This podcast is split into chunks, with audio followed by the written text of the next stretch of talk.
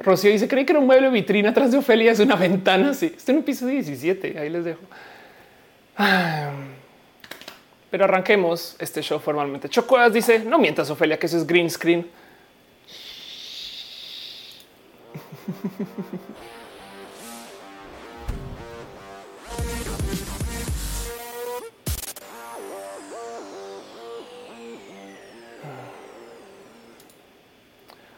Muy buenos días, tardes y noches. Muy buenas este, eh, incomodeces eh, o comodeces. Muy buenas lunas. Muy buenos, lo que sea que es donde sea que estén ustedes. Sean ustedes bienvenidos a Roja formalmente. Yo soy Felipe Pastrana, la explicatriz, y hoy estoy desde Nueva York. Así que hoy sí puedo hacer el live from New York. Es roja. Ah, no sería, es roja. Eh. Este show para mí, ustedes son mi vida. Yo no puedo no hacer este show. Bien que pude haber dicho, saben que vamos a saltar, pero les voy a hacer una confesión específica de este episodio. Eh, y es que yo quiero organizarme de tal modo que pueda viajar con Roja. Día de mañana, ojalá este set pueda ser tantito más móvil y entonces me podré encontrar en varios lugares y a lo mejor el día de pasado mañana, porque mañana no se puede, se puedan hacer un poco más en vivo. Saben? Entonces podemos ver en algún lugar o podemos hacer cosas y se arranca el Roja que eso sí me llama mucho la atención. Yo sé que muchos se ha hablado acerca de que debería tener invitados e invitadas. Como yo hago todos los cambios de cámara y estas cosas, es complejísimo para mí, pero ir como a verles y después de eso hacer el roja o al revés, hacer roja y luego verles, eso, eso me emociona mucho. Entonces quiero trabajar en eso. De paso también, la gente que no sabe, René, mm, la persona que yo muy orgullosamente me llamo su pareja. René vive en Nueva York entonces siempre he tenido esas ganas de poder venir, hacer unos acá y demás. Así que sean ustedes bienvenidos a mi Airbnb. La persona que me rentó este Airbnb no tiene la más mínima idea que estoy usando su internet para esto. Tuvo un momento, un momento de raro, porque no tuve ningún problema donde, o sea, le pregunté así muy mamalona de, oiga, vecina, ¿será que usted tiene un buen internet? Es que yo hago, no, contratamos un internet, no sé qué, 400 megabits. en serio, así de, ok, si tienes internet. Bueno, lo cual entonces celebro porque por consecuencia sí puedo hacer más roja. Em, estoy tratando de transmitir lo más cercano a lo que hago en mi foro en casa, donde yo tengo todo controlado. Lo único que no tengo acá es acceso a mi prompter con el chat, pero sí tengo aquí el cómo leerles. Así que quiero darles a ustedes una bienvenida. Gracias, Geek and Trendy. Dice Roja responde con tripulación. Tendré mi playera verde y que se vacunar a Estados Unidos, que neoliberal también en México. Marisela dice un Roma desde bruja sería lo máximo. Que eh, de paso, eh, eh, el tema con mi fecha de vacunación es que me dio COVID y entonces no lo, no puede cumplir en caso. Dice Alejandro Gallero, ¿te enteraste que filtraron el trailer de Spider-Man Far From Home? Voy a poner muy bien de ese filtrar a esta altura, pero bueno, Marina Gavita dice hola, gracias. Eh, Nirma dice solo por estar aquí un ratito, no pasa nada, muchas gracias. Ángel dice yo sobrevivo con 5 megas de velocidad, te entiendo mucho. y Caro dice un rojas de tu universidad en Australia, uy, sería lo máximo. Eh, Ángel Michael Berry dice 400 megabitas lo común acá en Nueva York. Ya cálmate. Sí, sí, exacto. Es lo que pasó. Me echan, dice hello, New York. Para la gente que no tiene la más mínima idea de qué está pasando, este stream se hace en vivo. Estamos en varias plataformas y este chat, esto son ustedes. Es lo más importante del show. Y es el por qué estamos acá. Roja to go, dice Alejandra Valdés. Exacto.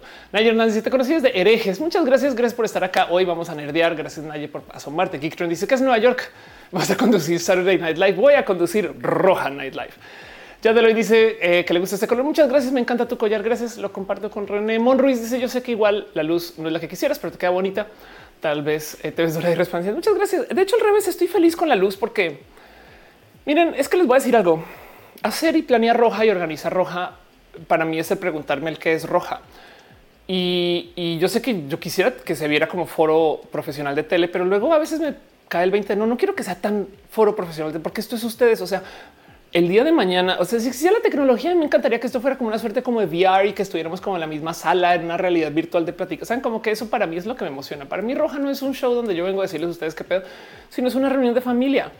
Entonces, eh, me gozó mucho este momento para podernos ver y yo poder leer y saben como que esto para mí es lo más especial. Book Fernández dice cómo implementas ese chat. Esto hace uso una plataforma que se llama Restream y transmito usando OBS, que es la plataforma que se usa generalmente para transmitir.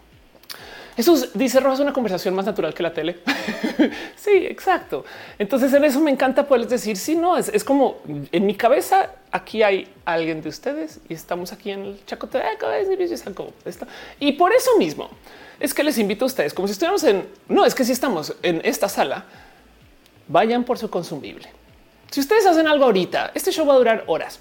Entonces vayan por lo que comen, beben, fuman o hacen los lunes en la noche. De paso roja existe los lunes en la noche porque es nuestro modo de sobrevivir. Pues que los lunes sucedieron. Entonces nos tenemos que dar un abrazo inmenso. No, ya le estamos entre semana y, y por eso nos reunimos acá. Pero si ustedes hacen algo durante los lunes en la noche, planchan, juegan un videojuego, este, aprenden a hacer rollos espectaculares, todas esas cosas, háganlo y dejen roja y de fondo y vengan al chat de vez en cuando, no pasa nada. Ahora, si nos regalan un mensaje de dos en sus redes sociales para promocionar que estamos acá, nadie se va a quejar. Es más, le estarían haciendo el favor a alguien porque se los juro y siempre pasa que va a llegar alguien en media hora diciendo no me avisó porque no avisa. Así pongo un campana, yo no sé por qué, pero el caso es que eh, eh, ayudaría. Dice Inkid un tutorial de cómo hacer un streaming estilo off. Fíjate que ya hay, pero prometo que lo muevo más en redes. Si vas a mi canal, o sea, youtube.com diagonal of course, y pones ahí en el buscador, este creo que sería les presento roja. Seguro aparece o, creo que se llama como hago roja, pero ahí está y lo explico a, eh, a detalle por si gustas. Y si no, un día lo repito. César López dice que bot tendrá el bote Tesla. Híjole, sí, total. Pablo Ceja dice saludos del Godinato. Marisela López dice un roja desde un bar en Melbourne. Sería muy chido. Banana Noide dice verdaderamente si está esperando roja con ansias. Qué chido. Yo también. Muchas, muchas, muchas gracias. Y entonces, pues sí, René no está aquí. De hecho, porque además ni siquiera estoy en el departamento de René, estoy en mi espacio. Eh, pero si se asoma, es posible, se platicó. Se los juro que, eh, que y salud. Y si no, pues eh, de todos modos, eh, les prometo que hago viditos con ella y demás estas cosas. Le traje un regalo. Está a unas semanas de cumpleaños, pero como estamos viendo ahorita, le traje un regalo de cumpleaños. Su cumpleaños es el primero de septiembre. Em, pero bueno, Pato Sánchez, yo estoy por aquí. Saludos desde Quito, Ecuador. Muchas gracias. Fernando Alex dice: Este veremos el trailer de Spider-Man juntos. Em, Eduardo Vivienda dice: A mí se me hizo la campanita cinco minutos después. pero si tal, dice: Se quedan las cosas más importantes de los videojuegos, pero sabes algo del caso de Blizzard y sus consecuencias para ellos y ellas mismas? No, eh.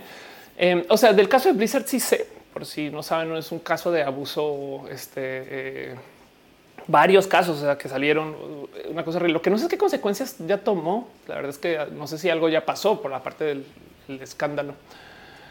Y también dice corta el clip de cama bebé en el original con aquí le debería. Al lugar dice la iluminación está perfecta. Muchas gracias. Qué bonito saberlo porque luego y, a lo mejor veo cómo replico esto en el DEPA en la Ciudad de México. Un roja desde TikTok apenas pueda transmitir a TikTok. Prometo que lo hago.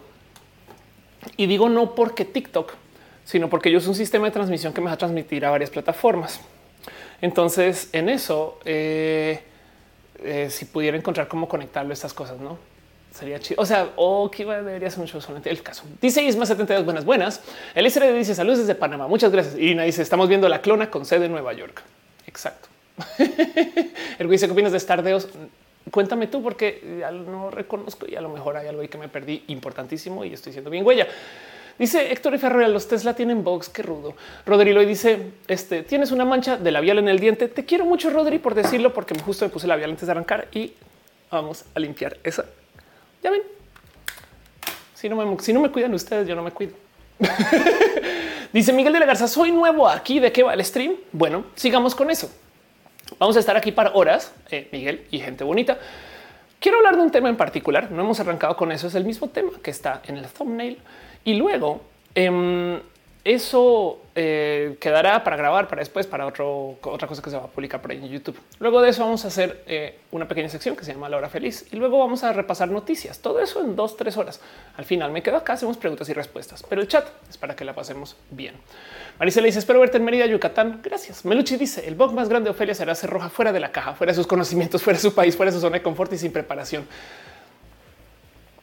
Sí, no sabría qué hacer la neta, ¿eh? O sea, pero bueno, Jorge Díaz dice ayuda. Me he vuelto adicto a agregar cosas al carrito de AliExpress. Por ahora no es grave eso, grave es cuando este, le estés pagando, ¿no? Noemi dice será un roja corto normal. Vamos a intentar para que sea normal, no más que a ver cómo nos va. De Roses Flor dice hola. Fabián Valdelmar dice Stardeus es el intento de Dallas de hacerle competencia a YouTube. Ah, chale, no, bueno. Entonces siempre fallan esas cosas. Todo lo que va a decir. Em, eh, Dead Roses Flor dice de qué hablan. Vamos a hablar ahorita. Vamos, estamos saludando de paso. Más que por obligación, por agradecimiento, quiero súper, súper, súper darle aquí un súper abrazo a la gente chida que está suscrita a este canal de los millones de caminos. No porque ustedes que no estén suscritos sean menores ciudadanos ante los ojos de este el espacio de roja, sino simplemente porque nada, pues porque les prometí mi cariño de nombrarles su nombre, aunque ustedes también nombraré.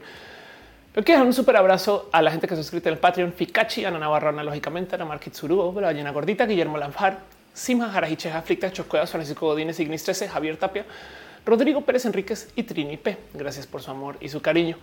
Y de paso sepan que este chat es moderado y entran y salen las personas de ti Moderación. Pero en eso, de paso, un abrazo a Caro, a Uva, Uriel, Fabián, Monse, Jesse, Tutix, Aligado de Pato, Denise, Aflicta, Nisagama Volantis, quienes están entrando y saliendo. Normalmente en todos mis shows yo me encargo de tener algún modo en el cual ustedes genuinamente, o sea, no me vean, no me gusta mirar a otro lado, saben, pero ¿qué, les digo? Como estoy fuera de casa, aquí en este caso es completamente obligatorio hacerlo.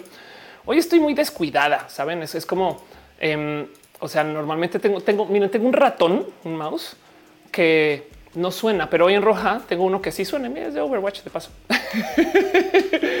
Así que ni modo. Hoy vamos a tener un show con producción diferente y no hay nada que se le pueda hacer. Fabián Ramos dice es el final de sección de preguntas para que se queden todo el show. Muchas gracias. Exacto. Y, aún así les iré leyendo a lo largo del show. No más que ahorita va a estar mirando acá la pantalla con las preguntas. Pero bueno, Moon dice menores ciudadanos ante la diosa. No como te eh, dice buenas noches, buenas noches. Manuel dice la clona de Ciudad de México comiendo tacos, viendo la clona de Nueva York trabajar arduamente. Total. La señora newyorkina. Hola. Abel decía hacer un roja estilo el show de Truman algo así. Alejandro Gallardo dice no olvidaste nada en México. Ah, no digas esas cosas porque luego me quedo pensando será que sí, será que sí, será que sí. De paso viajar con todas las cosas de rojas no saben el tema. O sea, entre la cámara, la compu, eh, todo esto, eh, el estrés de mero es que si le llega a pasar algo, es esta es la compu de roja. Saben como que sea un poco de uh", no como que qué hacemos con eso, pero bueno, en fin, Miguel H. Soria deja un abrazo financiero. Muchas gracias de verdad. O sea, un donativo. Gracias por tu amor y tu cariño. Gracias por ser parte de esto. Los H. Score chireó con los bits. Gracias a Haji y en bajo BZ se suscribió. Extreme Knowledge se suscribió. Gracias por su amor de verdad. Gracias por ser parte de esto. Eh, la verdad es que sí les quiero mucho por apoyar el show, siendo el show. Em, y, pues nada, recuerden que en este show todos sus donativos igual yo los uso para reinvertir en la calidad del show. Gracias a ustedes es que eh, no sé, entre las cámaras, las luces, todo esto es que ustedes me ayudan a tenerlo y entonces gracias a ustedes Roja puede ir por más tiempito. Ángel Michael dice ahora podemos hablar de la Odisea de Ofe. Den Capocla dice dónde estás? Estoy en Manhattan. Eh, por si les interesa saber, una parada de Wall Street. ¿Por qué? Porque Nerva Economista, bueno, René me sugirió el lugar Airbnb.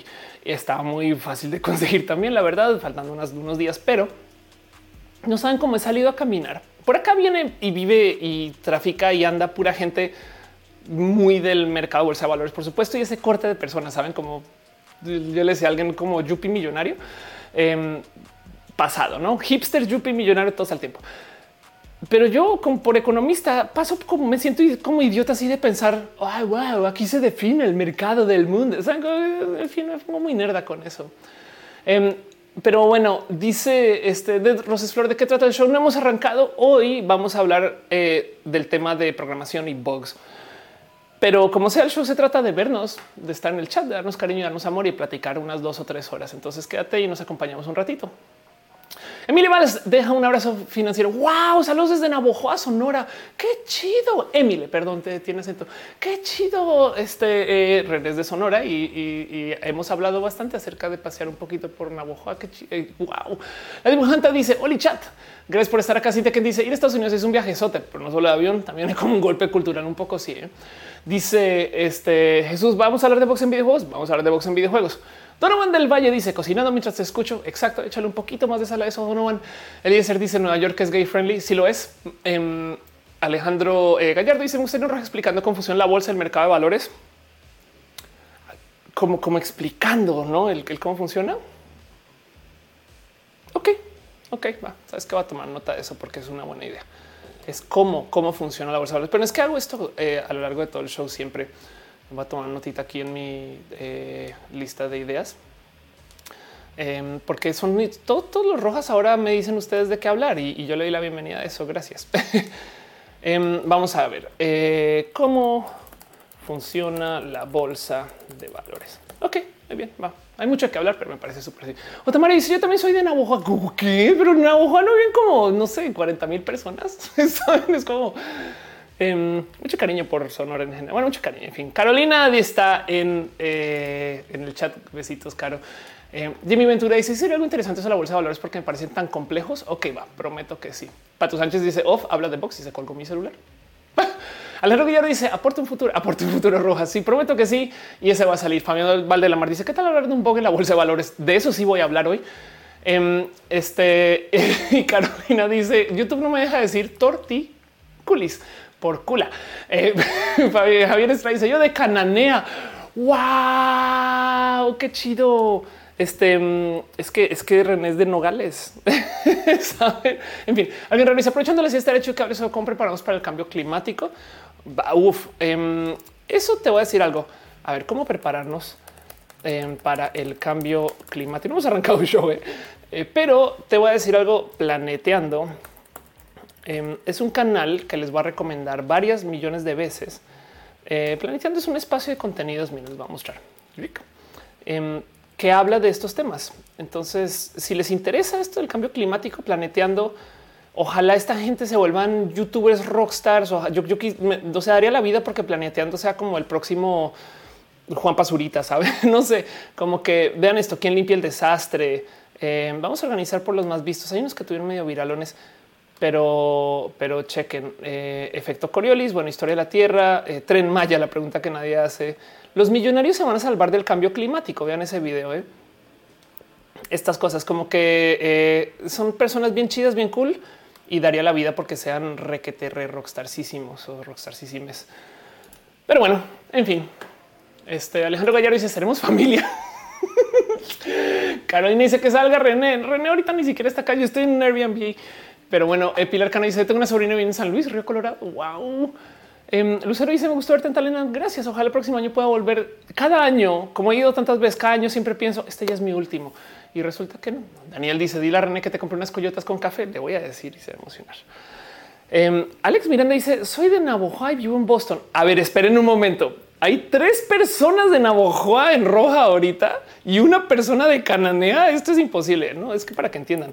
Em, esto, esto, es especial. A ver, Navojoa Población 164 mil. Em, espero que esto haya sido una hoja sí, sonora em, y Cananea. Este población 31 mil y este es Cananea sonora también. Sí, claro que sí. Ahí está. No, para que entiendan lo, raro que es. Juan Martín dice quién es René, René la persona quien ya soy su pareja. David Padilla dice alguien más ya escuchó la cumbia de los endeudados. Híjole. Vayan, escuchen. Es bien cool. La, escribió entrando a la pandemia. Dante se cae si estás en Nueva York. Estoy en Nueva York. Daniel dice soy de Ciudad Obregón, Sonora. ¿Qué les pasa? bueno, en fin, muchas gracias por estar acá y, y quiero nomás decirles que súper, súper agradezco a la gente chida que está suscrita acá, sea vía Twitch, vía Facebook, vía YouTube. Al final me va a tomar el tiempo leer sus nombres completos, nomás gracias a la gente que eh, está acá. Se lo súper juro que les tengo en mi corazón. Y más bien quisiera arrancar formalmente con el show, porque siento que hay bastantes cosas de las cuales vamos a hablar hoy y eh, al final pues nos vamos a quedar acá haciendo preguntas y respuestas. Entonces eh, a lo mejor vamos a tener un poquito más de chacoteo que lo normal y esas cosas. Y a eso le doy la bienvenida. Así que quiero que sepan que este show existe ¿no? gracias a sus donativos, sus, abrazos. Eh, Morgan G. ¿cuánta gente de Sonora hay? Así dice Dulce Romo. Así ah, pues yo soy del SAT. Nunca eso, eso es, es la cosa más asustadora que he leído en mucho tiempo. Es más, les voy a decir algo. Hace nada tuve que hacer trámites en el SAT y entrando hubo gente que me reconoció que está chido, está cool. O sea, capaz si ustedes de verdad sí son del SAT. Pero el tema es que luego yo me quedo pensando, ahora sí me reconocen será que saben más? O sea, como que imagino a alguien trabajando bases de datos del SAT y es de ah, mira, es Ofelia y es de no, espera un momento. Yo prefiero ser anónima. Qué miedo. Eh, aunque igual si nos vemos por allá afuera, saludemos. Mario dice que los canales recomiendas aparte de planeteando. Este Ferle Dudet recomiendo bastante sin comentarios. Felipe dice cómo es transmitir desde Nueva York. Delicioso hasta ahora. Todo va bien. Eliezer dice que siento mixto colombiano y mexicano. Gracias por decirlo. Em, pero bueno, Dante se cae. Si tengo tu premium, te remuneran más en el live stream. Em, tengo entendido que sí. Eh, sí, o sea, la verdad es que yo vamos a decir que sí. Eh, y, con que vengas, yo me remunera mucho el hecho de que estén presentes. Saben como que eso, eso me llena el corazón. Porque les voy a decir algo. Sí, claro, el stream de Ofelia roja. La verdad es que no es el stream de Ofelia, es el stream de Ofelia y el team de moderación y de ustedes. Porque si ustedes no llegan, ¿saben cómo se siente este stream? No hay. Entonces, eh, aprecio mucho que estén acá. Sofía Sánchez, yo soy de Tecamac. Qué cool, qué chido. Um, y de Patos dice sin Kitsuru dice hola Ofelia, hola Kitsuru. Pero bueno, Daniel dice en México el SAT le decimos Lolita por dolores. Ándale. Muy bien. Entonces hablemos de lo que quiero hablar hoy. Vamos a hablar de un tema que me eh, llama mucho la atención porque es un tema nerd. O sea, en computación, vamos a hablar de tecnología y quiero chacotear con ustedes de esto también porque y ahí les va. Si bien me pidieron este tema, que eso lo celebro mucho, la otra cosa es que, pues, como estaba nerviosa de que las cosas no fueran a funcionar para este show, entonces luego se me atravesó el y, y entonces hablemos de bugs y de cosas que no funcionan y arranquemos con eso.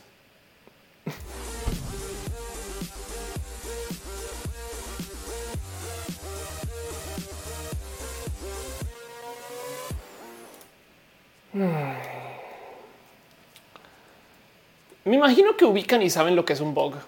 No, esto es, tema. O sea, si, saben, les suena, les, les late, les lo entienden, han escuchado esto. Es que luego hay gente que no ha trabajado con computación y, como que eh, saben, como que ha escuchado el término que es un bug. Dice Burning Core, tu stream, nuestro stream. Gracias. Dice Carlos Cristóbal, ¿cómo los usuarios de iPhone lidian con el almacenamiento? Compran iCloud a las malas porque Apple te obliga. Pues un bug es un error de programación y error es una palabra muy fuerte para lo que es, porque a veces son, me gusta decir que es por planeación, cuando la verdad es que eh, hay algo ahí donde a veces por mera serendipia, o sea, por accidente, por así decir, las cosas sí funcionan. Pero el motivo por el cual se llama bug es porque literal viene del inglés de insecto. Estos insectos, no, perdón, Dragon, Dragon Ball para otro lado. Pero el punto es que en algún momento eh, se documentó, esto es una carta eh, que se envió para hablar acerca de cómo en una supercomputadora en Harvard en 1945, eh, para solucionar un problema que donde la computadora estaba dando errores, la programadora que estaba operando la computadora entró y descubrió que cerca de uno de los procesadores, porque podía entrar a la computadora, eso hay que decirlo, había un insecto y aquí está. Y entonces dice, ok, aquí está, estaba en el, estaba en el relé tal em, y, lo saqué. Y esto, entonces dice Chick Gaga, Vogue, no, Vogue, B-U-G. Esto es el por qué se le dice Vogue famosamente hoy. La persona que de paso publicó esto, por si quieren saber quién es, también es una persona súper chida, es esta eh, Grace Hopper Em, quien eh, vean acá cómo está. Científica informática estadounidense contraalmirante de las armas de los Estados Unidos, de unos primeros programas de la computadora Harvard Mark I. Fue una pionera de programación informática. Inventó eh, unos programas que serán lanzadores. Este Linker. Wow. Ok, Hopper fue primera en idear la teoría de lenguajes de programación independientes. O, sea, es una rockstar de la programación. Y pues supongo que existe la foto en 1984 cuando se tomó esto. Esto es cuando era requete remorra. Y entonces de ahí viene el tema de los bugs. Ahora, es un error de programación o un problema, una complicación. A veces puede ser que escribiste el código y entonces pues salió una línea que era incompatible con otra y, ya las cosas no funcionan. A veces fue porque se escribió en un lenguaje, dentro de en otro, o el software es diferente o se está ejecutando el programa es otra cosa. Con qué millones de motivos por los cuales no puede funcionar. Pero el concepto de un bug no, nace necesariamente acá se populariza. De hecho, hay estas historias de cómo en épocas de Edison, o sea, Edison mismo hablaba de que en sus cables de cableado de electricidad había bugs y se decía, porque en esa época se hablaba al parecer de este como concepto de diablitos que le metían como mano a los cables y a las cosas luego de instalarlos, que literal en esa época se hacía gremlins y a veces también hablan de que eran pequeños insectos, como que ya cableamos este cable a tal ciudad, a tal ciudad, pero por algún motivo se desconectó. Saben que es un bug, no? O sea, llegó un bicho y lo desconectó aunque para la computación se populariza desde este caso de 1940. O sea, si ustedes buscan esto es lo que van a encontrar, eh, como que es la historia, por así decir, formal, pues no.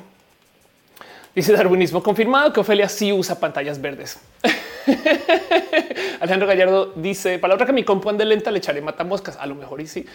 Eduardo Permac dice Grace Hopper como Grasshopper. Qué claro que sí.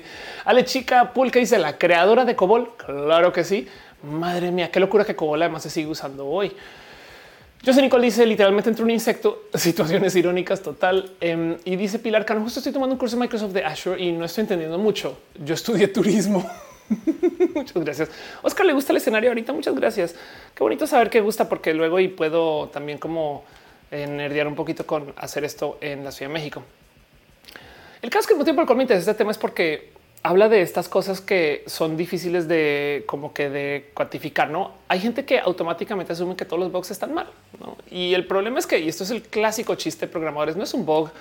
Este, esto se planeó y se diseñó así, porque luego las cosas tienen como que vienen a funcionar y el motivo por el cual funcionan es porque es como que la gente normaliza el problema. Saben? O sea, todo el mundo tiene problemas de diseño y desarrollo cuando trabaja en cualquier eh, equipo o cualquier espacio que tenga que compartir eh, diseño y desarrollos en arquitectura por dar el más clásico de los ejemplos, está este famoso caso eh, de un edificio que pues está, tiene tumbado. Y pues literal es porque hubo problemas con el diseño. Entonces la pregunta es si es un bug o si es este eh, o algo planeado. Esto viene desde hace muchos ayeres y no solo en el software. Digo, bien que se puede decir fue un accidente o no, eh, o es arte, no? También no es un bug, es una característica no, no documentada. Dice este eh, Eten Shikun 88. Sí, así tal cual. Mónica Gavilán, si estamos en Nueva York, estamos en Nueva York. Y el tema em, es que eh, depende de, cómo se enfrenten al bug y el cómo funcione, pues la naturaleza del bug en sí. Y miren, hay todo tipo de problemas al desarrollar y lanzar productos en general.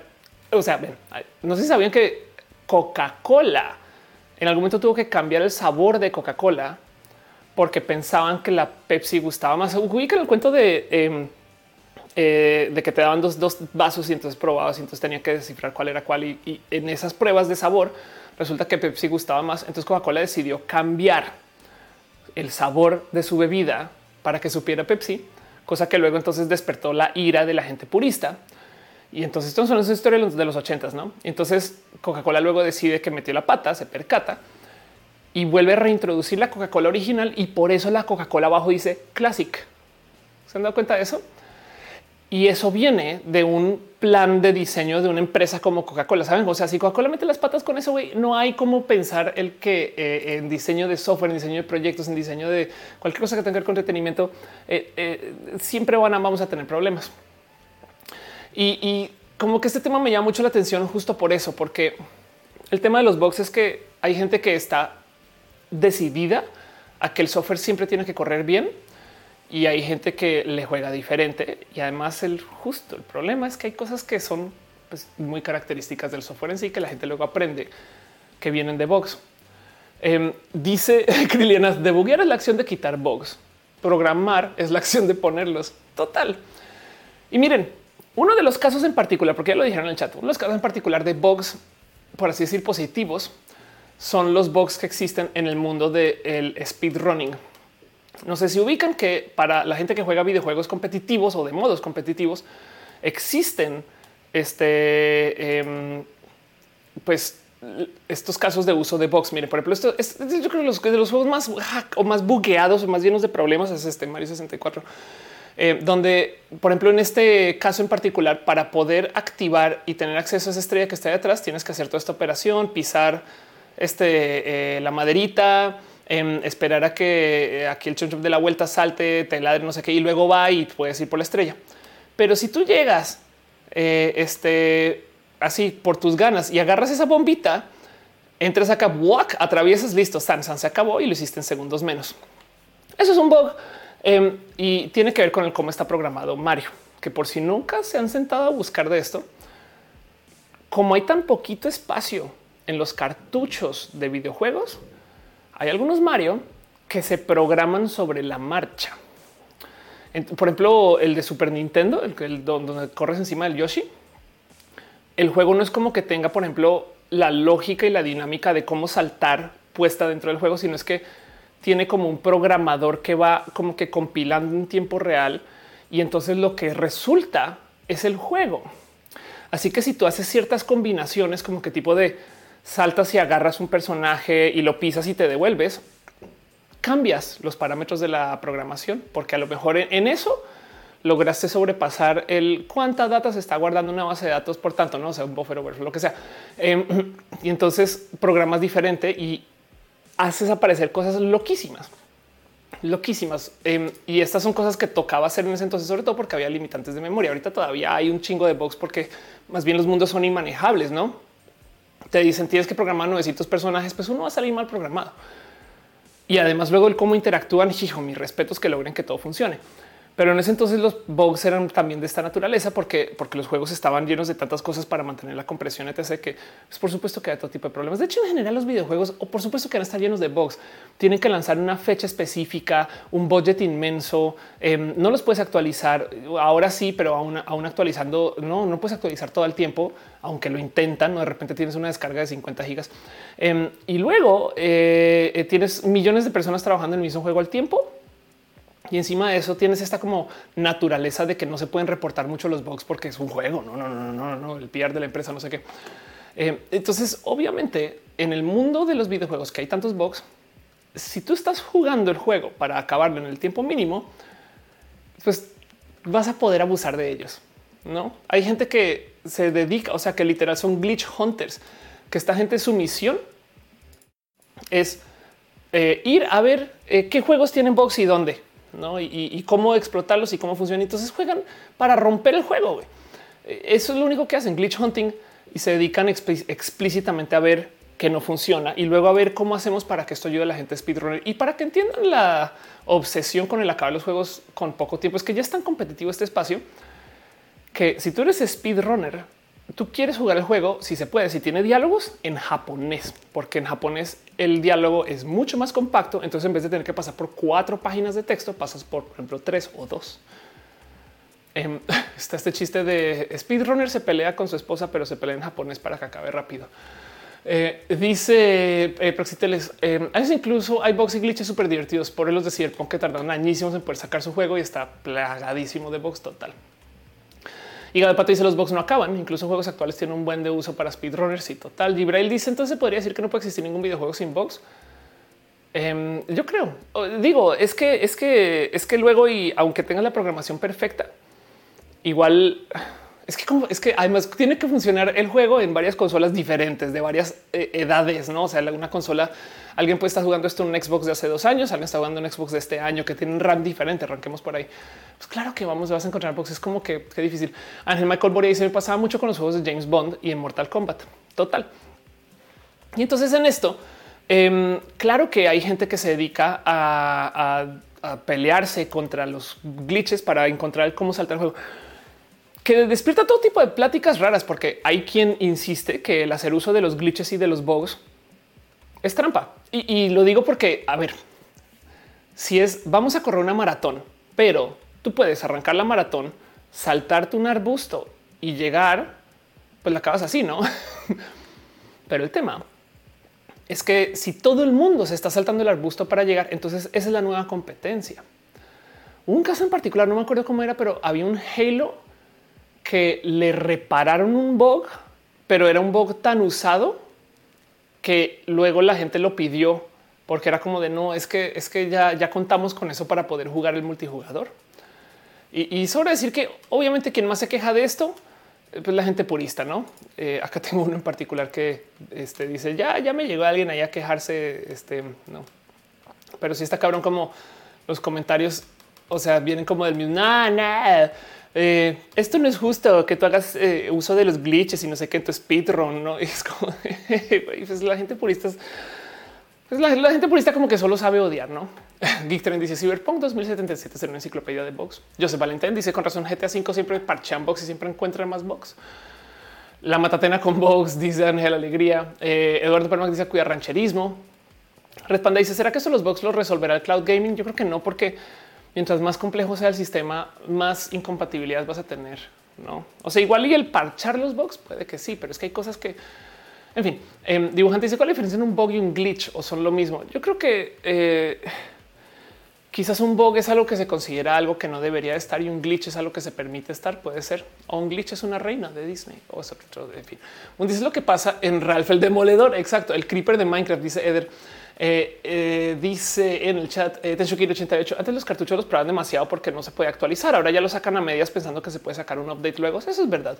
Y también antes los juegos duraban mucho menos. Es que luego también los juegos de hoy son para a veces hay unos de 200, 300 horas, no? En fin, el Luxo dice hay un glitch en Pokémon que se llama eh, a Missing No y se crean mil creepypastas a partir de un Pokémon mal programado. Exacto. Sí. Y Missing No, por si no lo sabían, es Missing Number. Todos los Pokémon tienen un número, pero si tú tratas de accesar un archivo, un Pokémon que no está en la base de datos, pues lo único que va a responder la base de datos es no tengo número. Entonces toma Missing No, Missing Number y ya no, no encontré uno.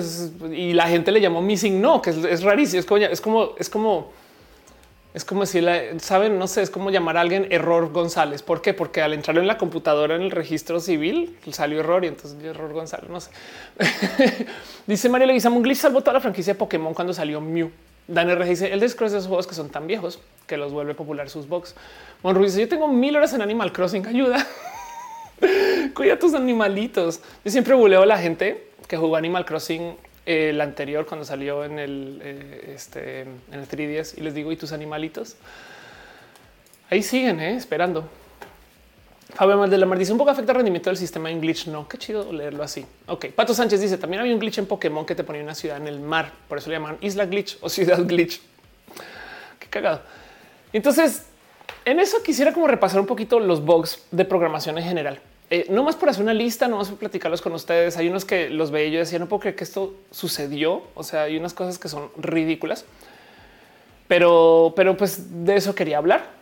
Y obviamente no puede uno arrancar a hablar acerca del tema de Vox sin repasar por el famosísimo, el muy conocido, el muy, muy, muy discutido Y2K. Que por si no sabían, este, es, yo creo que tiene que ser el bug más específico de todos. Eh, eh, que sucedió debido a que las computadoras de los 60, 60, de los 70, 80, 90, todas no tenían pues buena capacidad de memoria. Fin. Y entonces lo que sucedió con el Y2K para la gente joven es que en esencia la memoria que manejaban esas computadoras pues pedía pedía que al hacer tu uso de, por ejemplo, eh, cualquier caso de procesamiento que requiriera una fecha, hiciera más sentido si guardabas la fecha con número de año de dos dígitos. Entonces tú tenías 67, 68, bueno, 90, 91, 92. Y el tema es que cuando llegara la computadora a 99 y entrando al 2000, o sea, el día 2K, entonces ahí la computadora tenía un problema porque 00 para unas computadoras significa 1900 y para otras significa el año 2000. Y puede haber todo tipo de errores si fuera, por ejemplo, el año 1900, porque imagínense que ustedes tienen alguna computadora que hace un cálculo de eh, tiempo que ha pasado desde que arrancó, o sea, uptime, ¿no? Y arrancó en 1998 y ahora dice, pero estamos en 1900. Y entonces, ¿qué? ¿Qué hacemos con esto? No, no puede ser. Genera un error y al generar un error algo se traba y ese algo se traba. Como hay computadoras en todos lados, pues en esencia salieron a decir cualquier cosa que tenga una computadora se puede trabar en la mitad de la nada. ¿Qué tal que esto que les estoy diciendo yo ahorita sea una computadora de vuelo. Entonces un avión que depende de esto de repente pues iba a tener un error en pleno vuelo. Motivo por el cual los medios, que son siempre escandalosos, salieron a decir cosas como se van a caer los aviones del aire. Saben, es como wow, wow, wow, wow, un momento, qué pedo. Em, como que decían se, se, van a explotar las plantas nucleares, la cantidad de cosas que dijeron acerca de lo que significaba el Y2K también sembraron mucho miedo y pánico, aunque había motivos válidos detrás de esos comentarios. Creo que abusaron un poco. Entonces la gente se escandalizó demasiado. O sea, hubo gente que literal planeó con búnkers y, esperaban que explotara el mundo y que se iba a quedar el mundo sin computadoras por un meses, ese tipo de cosas. Cuando la verdad es que el mero pánico ayudó a que la gente le hiciera actualización a sus computadoras, cambiaran los sistemas procesadores, sistemas operativos, etc. Y en últimas no pasó absolutamente nada. Y, y ahora también entonces queda un poco de abusaron o porque abusaron se solucionó. Pero eso fue el Y2K, es el bug más famoso que hay y ha habido. Em, y, de paso no es el único, este, porque ahorita vamos a tener otra vez un bug similar en el 2038 El cuento del 2038 es que eh, vamos a tener algunas computadoras que no van a poder manejar la fecha bien. Entonces está diciendo Joseph Valentín en el chat, ¿tiene que ver con los procesos de 32 bits a 64? Sí. Este, el de 2038, tiene que ver con que las computadoras que tienen procesadores de 32 bits, me gustaría decir que son las viejas, pues tienen un límite de cuánto pueden guardar de datos de fecha en cada orden que transmiten. O sea, tiene una orden de 32 bits para calcular y esa tiene un límite de información. En el año 2038 llega ese límite. Así que si ustedes tienen una computadora de 32 bits en el 2038, en el 2039 vamos a tener problemas y nadie sabe bien qué va a pasar. Como esto ya se sabe que viene, entonces hay un buen como de planeación y por eso es que las computadoras como que saltaron o están tratando de saltar a 64 bits que va a permitir que esto no suceda. Entonces esto va a ser como un Y2K bebé, por así decir. Eh, pero sí hay mucha gente que está planeando que en el 2038 también vamos a encontrarnos con esto. Ayrton Jiménez pregunta dónde estás. Estoy en la ciudad de Nueva York. De hecho, 88 dice, pero Noobs Bots era intencional en los apellidos de los creadores. John todavía hacía Bunanda. Fabián Metis Ramos llevo todas las compus de gobierno fallando los 2038. ¿Sabes qué, Fabián? Todos los cajeros automáticos que siguen usando Windows XP, eso no me, en fin, y, que seguramente en el 2038 los van a seguir usando. Daniel dice: Recuerdo que en el G2K se me descompuso una casetera VHS, no se podía programar para grabar por la fecha. Ándale. Alejandro Gallardo dice: Había un glitch en los teléfonos de Apple. Si cambiaba la fecha un año muy antiguo, se bloqueaba el teléfono 1969. Ándale. Claro. Eh, este, no, me, no, me, no me sorprende eso porque hay una, hay una fecha, no sé si el 68 o el 69, donde comienza el conteo de lo que se llama la época de Unix. Así como tenemos horas, minutos, segundos, em, las computadoras hacen uso de un sistema métrico de tiempo que se llama la hora Unix. Y entonces el tiempo de Unix es segundos que han pasado. Creo que es del primero de enero de 1970 Em, y para que entiendan, vamos a buscar ahorita qué horas son en, la eh, en la época Unix. Eh, Unix timestamp. A ver, eh, aquí está unixtimestamp.com. En este momento estamos. Esto es el tiempo Unix ahorita. Y vean, aquí está enero 1 de 1970. Así que no dudo que alguien dejó ahí programado sin considerar que alguien fuera a cambiar la fecha al 68 y el y si lo piensan del 70 para atrás, todo es cero. Pero bueno, así como en Star Trek, no sé si han visto que cuando arrancan los episodios dicen em, fecha estelar. La fecha estelar es una medida métrica del tiempo. De hecho, desde Star Trek, la nueva generación, todas las fechas estelares concuerdan. O sea, si ustedes están, había una época cuando en Star Trek estaban presentando la nueva generación Voyager y Deep Space Nine y las películas. Y todas tienen tiempos que concuerdan. O sea, se tomaban el, eh, eh, el, momento especial para verificar que en Voyager dijeran, ah, como esto que pasó en el 47500, ¿no? O lo que sea. y entonces eso concordaba con lo que está pasando en la próxima, en la nueva generación y eso concordaba con lo que está pasando en una película Em, porque era la misma fecha, pero en vez de decir junio 4, porque no hace sentido en el espacio, entonces daban una fecha única y, esto está muy basado en el tiempo Unix. Eso es nuestro tiempo ahorita. Las computadoras piensan que ese es el tiempo y luego traducen a calendario gregoriano. Dice mi suba shot. Ándale, gracias. Este eh, dice Likajima 84 shot, shot, shot. Te están diciendo gracias. Eh, Jaime Ventura dice extraño la taza de la vaca. Debí haber traído la taza de la vaca. Estoy bien, güey. Ya tienes toda la razón. Paul Moreno dice las computadoras niegan a Cristo, niegan a Cristo. La dibujante dice el tiempo de Unix y Otrix. Ay, te quiero. Red Panda dice: Recuerdo la profe de la facultad nos contó que los de un banco fueron a pedir ayuda para la facultad. Sus cajeros había un bug que los hacía escupir dinero. No manches. Daniel dice: Recuerdo el G2K, creímos que todos los aparatos se iban a revelar. Ajá, exacto. Es que el G2K nos dijeron todo tipo de locuras. Pero bueno, entonces el caso es no se puede hablar de Vox sin primero repasar esos dos, porque si no, no hablé de Vox, la neta. Eh, Fabián Valdelamar dice: No pensé que Star Trek fuera así de nerd. Está bien coco. De hecho, digo, no es como que el MCU se lo hubiera inventado, pero en Star Trek se manejaba mucho esto del universo, el universo Star Trek todavía. De hecho, pero bueno, em, entonces repasemos un poquito algunos y comencemos por, dado que estoy literal en, al lado donde esto pasó, hablemos de un bug financiero. Esto fue una historia, es una historia que le pasó a una empresa que se llama Night Capital. Y, me da mucha risa que esto haya pasado porque pues esto es gente que dices, güey, tienen todo el varo del mundo y todavía aún así se ahorraron un dinero aquí, un dinero allá. Y entonces, pues nada, le salió mal. Em, el tema es el siguiente. Night Capital es una empresa de inversión, como las existen mucho, que lo que hacen es que toman dinero a otras personas y lo invierten. Esto es muy normal. Y entonces prometen un retorno de ingresos sobre eh, ese dinero que reciben. ¿Cómo funciona esto? Y, entonces ya vi que les voy a hacer un roja que hable de este tema. Pues tienen un sistema que algorítmicamente invierte por todo el mundo. Ya eso es todo. Así, de hecho, eso hace mucha. Es que miren, ustedes creen que ah, apenas sube tal precio va a vender mi Bitcoin. Es algo que se les cruzó a ustedes. Se los juro que esto viene desde hace mucho tiempo. Hay gente que genuinamente programa algoritmos tipo eh, si baja el precio de tal acción y sube la temperatura en tal ciudad, vende. ¿Por qué? Porque el que sube la temperatura implica que la gente no va a estar en casa o sí va a estar en casa. Y, a lo mejor esta acción es una acción que tiene que ver con algo que eh, es un, no sé, cines, no? Si, hace tanta temperatura, la gente no va a ir a cines. Si hace más, la gente sí va a saben ese tipo de cosas. Y, esas hay unas que son correlaciones espurias que la gente siente analizar nomás el qué sucede y se dieron cuenta que si dos acciones suben una baja y ya sobre eso invierten. Pues bueno, estos algoritmos hay millones de ellos, millones, millones. A veces colaboran entre sí esos algoritmos. Y eso es un poquito lo que hace Night. Recibían dinero, bueno, reciben dinero otras personas, invierten y tenían un software que eh, en esencia manejaba esos algoritmos. El tema es que programó una cosa que se llama PowerPeg eh, y PowerPeg era el software que usaba en el 2003 para llevar eh, sus inversiones, un sistema interno que lo usaron por última vez en el 2003. Y como sea, la, una actualización que hizo en el 2012, toman unos trozos de este PowerPeg, lo meten en el software nuevo y hacen la actualización de su sistema de algoritmos.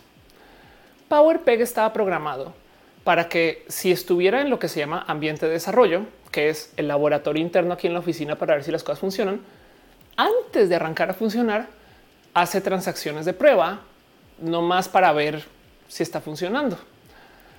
Y luego comienza a funcionar. Y si está en un ambiente de producción, o sea, en la calle, o sea, ya funcionando, o sea, en el servidor final, entonces no hace eso. Pero como tomaron un trocito del código y lo metieron dentro del algoritmo actual, entonces PowerPeg no sabía que estaba ya en el modo de calle, en lo que se llama servidor de producción. Entonces, en esencia, pensaba que estaba en un servidor de prueba y ahí mismo el mendigo comenzó a transaccionar haciendo las siguientes decisiones con el dinero de los clientes de Night Capital compraba cualquier acción al precio que lo estuvieran ofreciendo y luego la volvía a vender al precio que quisiera la persona que lo estuviera comprando, que esto en un sistema automatizado pues ni se cuestiona. Imagínense ustedes ir al mercado, comprar algo caro porque no lo regatearon y luego volvérselo a vender a la persona por el precio que quiera, pues obviamente van a perder dinero. No más que cuando estamos hablando de que estos son un sinfín de transacciones por segundo, pues esta empresa perdió nada más y nada menos que 460 millones de dólares en 45 minutos. Y acá tienen algunas acciones de la bolsa de Nueva York se dispararon más de un 300 ya que los algoritmos de negociación de alta frecuencia de otras empresas aprovecharon el error.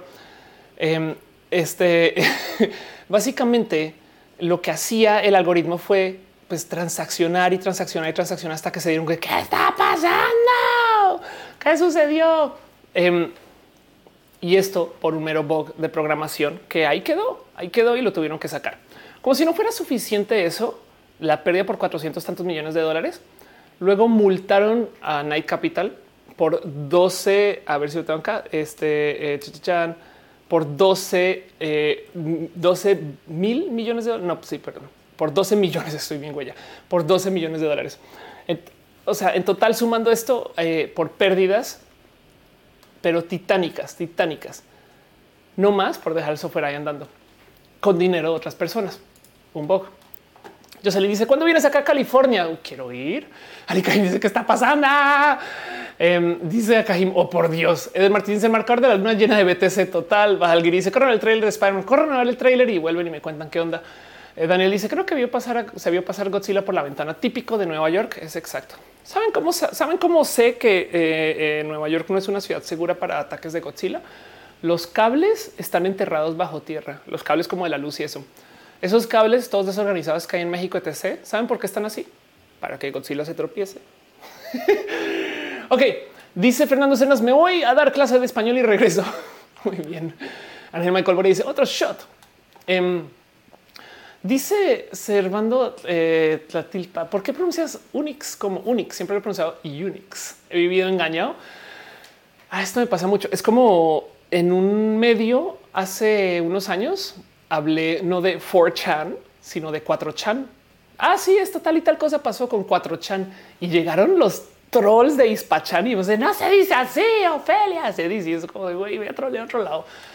Sandra dice ahorita mismo Motorola tiene un error de programación que lo hace funcionar lo loco. Cierra, abre tabs, manda, no deja picar, chale. Ernesto dice llegué tarde, llegaste muy a tiempo, no pasa nada. Em, pero bueno, Caro dice bien limpios aquí. Ame. Un día habló de Enron. Exacto, Enron 4chan y Unix. Este, esas cosas pasan. Pero bueno, el caso de los box financieros a mí siempre me da mucha risa porque economista. La verdad es que he aprendido con los años que le tengo eh, cariño a esto. No sé si sabían, esto también fue un clásico box también muy famoso. PayPal un día le depositó a una persona 92 cuadrillones de dólares. ¿Cómo que no O sea, nomás para que entiendan, esto es más dinero que lo que existe en la economía mundial, ¿saben? Y ahí estaba este video así de, oh, mira, tengo mucho bar. Ahora me dice que en Nueva York esta semana, René Ghost no sé qué más hay. David dice, por eso en México tenemos a, Rodán porque vuela. Dibujante dice, entonces la tercera guerra será la guerra de los box. Yo creo que sí. Bueno, hubo un momento donde hubo una caída de la bolsa de valores que de hecho se llamó el flash crash. Lo voy a buscar acá rápido, donde el flash crash este mm, fue el 2010. En esencia, nadie supo qué lo, qué lo llevó a suceder o sea, se rompió la bolsa de valores, se tiró a piso y parece que el motivo por el cual eso sucedió es porque varios algoritmos entre sí colaboraron y ya, o sea, colaboraron por accidente, pues no. Pero bueno, este, entonces eso pasó. Dice Dan RG, ¿se puede el intro de Roja con René? Ay, prometo que sí. Pues cuando pueda. Fabián Valdelamar dice, no, yo que le pertenece al señor de Malvavisco, los cazafantasmas, ni a Godzilla. Yo Nicole dice, como es que se cuestiona la pronunciación de Disney Plus. Ándale. Eh, es, como el este viral, no se, dice Zara y es de es española Sara. Felipe Grisales se dice Mr. Robots presente. Ándale, total. Bueno, digo, vos hay millones de los cuales se pueden compartir y hablar. Hay un caso en particular donde el casual, una computadora, eh, esto también eh, digo, este fue medio famoso, me acuerdo en su momento, pero o a lo mejor recibió mucha prensa, pero una computadora comenzó a liberar gente de la cárcel y literal fue una computadora que calculó las fechas mal y entonces salen y salían y salían personas. Y lo más cagado de este accidente, por decir accidente, porque es gente que vio su libertad antes, es que salió aquí el representante de la Asamblea Estatal, Rick Jones de Michigan, dice ocho personas son demasiadas, pero bueno, tengo el departamento contra otras 15 son demasiadas, incluso una es demasiada. Y luego comunican. Me alegro de que no sean asesinos. y es de ahí van, no todos corrimos. O sea, no es prison break, es bug break. Eso que esto pasó. Rocío Marantí, si hablo que Tesla usa la música de la intro de Roja, a eso me da mucha risa. No solo Tesla, E pura con un comercial que hicieron con Ricky Martin. A mí me sorprende. Mira, la música roja es música libre de derechos. Porque dinero. Ya quisiera yo poderle pagar a músicos y músicas para que me compongan cosas para roja, pero mientras no pueda, uso estas rolas. Pero eso es Ofelia en su stream que hace desde su casita con su compu y su cámara. Tesla tiene dinero suficiente para componer la música que quieran con Teslas. O sea, pueden usar Teslas de instrumentos. bueno, no suenan, pero me entienden cómo suena Tesla. Y el punto es que podrían hacer lo que quieran. Podrían construir un edificio en forma de trombón y ese trombón suena en una nota específica súper baja y la usan por una canción. Pueden, tienen ese varo. Y aún así usan la música sin derechos y eso me rebasa. El comercial de Ricky Martin también. Pero dice eh, señor Ed, se pone a hacer preguntas sobre problemas de mi PC. ¿Qué pasa con tu PC, señor Ed? Andy Mejía dice un roja con orquesta de fondo sería lo máximo. Mónica Villan dice mi cerebro puede tener un bug, puede tener un bug. No más que cuando es cerebral es otro tema, ¿no? Porque qué tal que el bug te esté haciendo pensar que tienes bug y no lo tienes o si lo tienes, ¿saben? Cristiano Rodríguez dice, me sigues viendo el tema sobre cómo nos adaptamos para evitar la selección natural es verdad. Y eso, ¿por qué no tengo aquí en mi escaleta? Yo recuerdo que lo había notado, pero nomás lo voy a volver a repasar por si acaso. Em, sí, porque ya, ya no vivimos, ya, ya no hay selección natural, no? Eso es verdad. Ya ahora diseñamos nuestro futuro. Uy, sabes que esto me encanta porque le habla un poco eh, a la gente antiderechos que dicen la biología. Bueno pero sí te debo ese tema y es verdad, ya, lo tenía ya anotado, pero prometo que lo levanto. Pato Sánchez hay un video, un canal llamado Antroporama, donde presenta box del cerebro que se usan en la neurociencia. Qué chido, qué bonito saber de eso. Pero bueno, hablemos de los bugs caros. Ya les hablé de uno de 460 millones de dólares. Ese no es un bug caro. Hay un bug requete re famoso en el mundo espacial con un eh, este. A ver, va a buscarlo eh, con una sonda que fue a Marte. Entonces, Mars Orbiter, este crash, donde lo que sucedió, esto es que esto hasta, pena da de ver un poco. El tema es que esta, esta sonda se programó y se diseñó de tal modo que fuera Marte, pero por un pequeño error en su programación la tiraron a piso. ¿Y cuál fue el error en su programación? Que la mendiga estaba recibiendo información en unidades imperiales, o sea, unidades gringas, ¿saben? Este, libras, millas, ¿saben? Esas cosas. Y el resto de la sonda y el proyecto estaba trabajando en unidades métricas. Entonces, por no poder hacer una conversión de unidades estadounidenses a unidades del resto del mundo, echaron en Marte, en Marte, tiraron una sonda que, o sea, déjense del costo de la sonda, el hecho de que haya llegado allá y la estrellaron contra el piso. y además, luego de ver dónde fue el accidente, es más, o sea, es, es como de, es como de pena total científica, es como de científicos oso, oso, oso de científicos, porque mm, el cuento es el siguiente: la sonda resulta que, a ver si encuentro una imagen de la sonda, resulta que la sonda tiene una figura, una forma eh, muy asimétrica. Entonces aquí está, se ve así. Eh, por el cómo está diseñada y cómo la planearon etc, pues tiene, tiene un peso, tiene, tiene, eh, o sea, no más por cómo hubiera recibido sol, la temperatura, cómo se distribuye, cómo viajaría, tendría drift, no? O sea, se va, como cambiando su posición. Así que se tiene que constantemente realinear con el camino con el cual tiene que volverse a empatar para poder llegar y tener cierta eh, actitud, posición, mira, un sentido, no? Y la computadora que estaba calculando el cuánto se tiene que mover estaba haciendo el cálculo en libras de fuerza por segundo, que es la unidad imperial, o sea, la unidad estadounidense, y la máquina que estaba ejecutando la rotación, saben, con las herramientas que tienen para ejecutarlas, esa máquina estaba según recibiendo datos en newtons de fuerza por segundo, que es la unidad métrica. Y obviamente los números no, no, compaginaban. Y ya cuando se dieron cuenta era cuando estaba llegando y era como de güey, no va a chocar, güey, va a chocar. ¿Será que no va a chocar? ¿Será que ¡pup! y se desaparece? Una sonda camino a Marte perdida por una pendejada de científicos, la verdad, no? Dice dice hacer otra razón por la cual usa el sistema imperial. Sí, total. Es que miro que se llama imperial, la verdad. ¿Sabe? Este. Mm, pero bueno, dice eh, se usará la telepatía en el futuro. Muy probablemente sí. Ahorita hablamos de eso más adelante. Van a los gringos también usan el formato de mecha de fecha, mes, día, año. Que nadie les ha dicho que es confuso cuando sí, claro, cuando les aparezca día 12 del mes 30, 2021 van a estar contentos. De hecho, yo en Estados Unidos suelo escribir el mes en letras, no como que saben 10 oct este 2021 para yo misma no confundirme y obviamente me mira con caras de que, escribe esta, esta no gringa. ¿Analizaste una oportunidad de ver 2001 y el espacio para analizar el caso de la computadora HAL que intenta matar a la tripulación? Claro que sí, por supuesto. Lo hemos hablado en roja varias veces. Hay una cosa muy bonita de HAL y es que HAL canta. Cuando HAL muere, canta Daisy, que es una canción que fue la primera canción que cantó una computadora. Dice Eduardo, bien, la calculadora estaba en radianes. Imagínate eso. Eh, así fue. Así os imagínense estrellar una sonda camino a Marte por eso. Saben, es como de con qué cara, con qué cara le pides tú más dinero al gobierno. Saben, yo me aventuré y se me daba miedo cuando le diga que iba a hacer eh, un concierto en el espacio y se estrelló la nave en que viajaría a las pruebas. Artis Ro dice: No había notado que te pareces a mi madre. ¿Quieres ser tú mi mamá? Yo puedo ser tu mamá y te queremos mucho. Monse Morato dice arroba. El dice Marte será poblado. Eh, sí, claro que sí. Hadokin dice siempre llego tarde, no pasa nada. Gracias por venir y llegar. Dice Paul Moreno, los Miguel dicen que el capitalismo, los ultramillonarios son box en el sistema por acumulación de recursos, evadir impuestos. ¿Qué piensas de esa afirmación? yo diría que el capitalismo igual y en parte fue diseñado por esta gente. Entonces, en esencia, no sé si sería un bug sino está, es un sistema planeado para mantener esa acumulación. Cash le dice no convertir las unidades típico en estudiantes de ingeniería. Claro, sí, exacto, no más que en una de estas ondas. Pero bueno, ahí donde lo ven, este no es el accidente espacial más caro.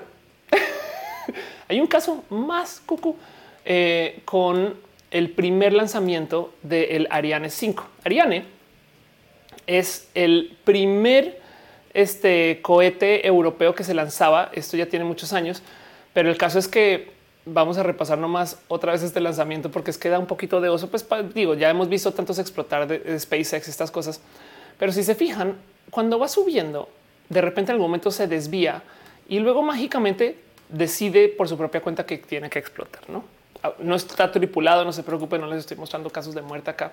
Simplemente les estoy mostrando un oso de ingeniería que sucedió en este caso por un error un poquito más escondido que lo que sucedió con el caso de la sonda a Marte. Pero este es bastantes veces más caro porque además este traía el que había gente viendo el primer lanzamiento de un Ariane 5 etc.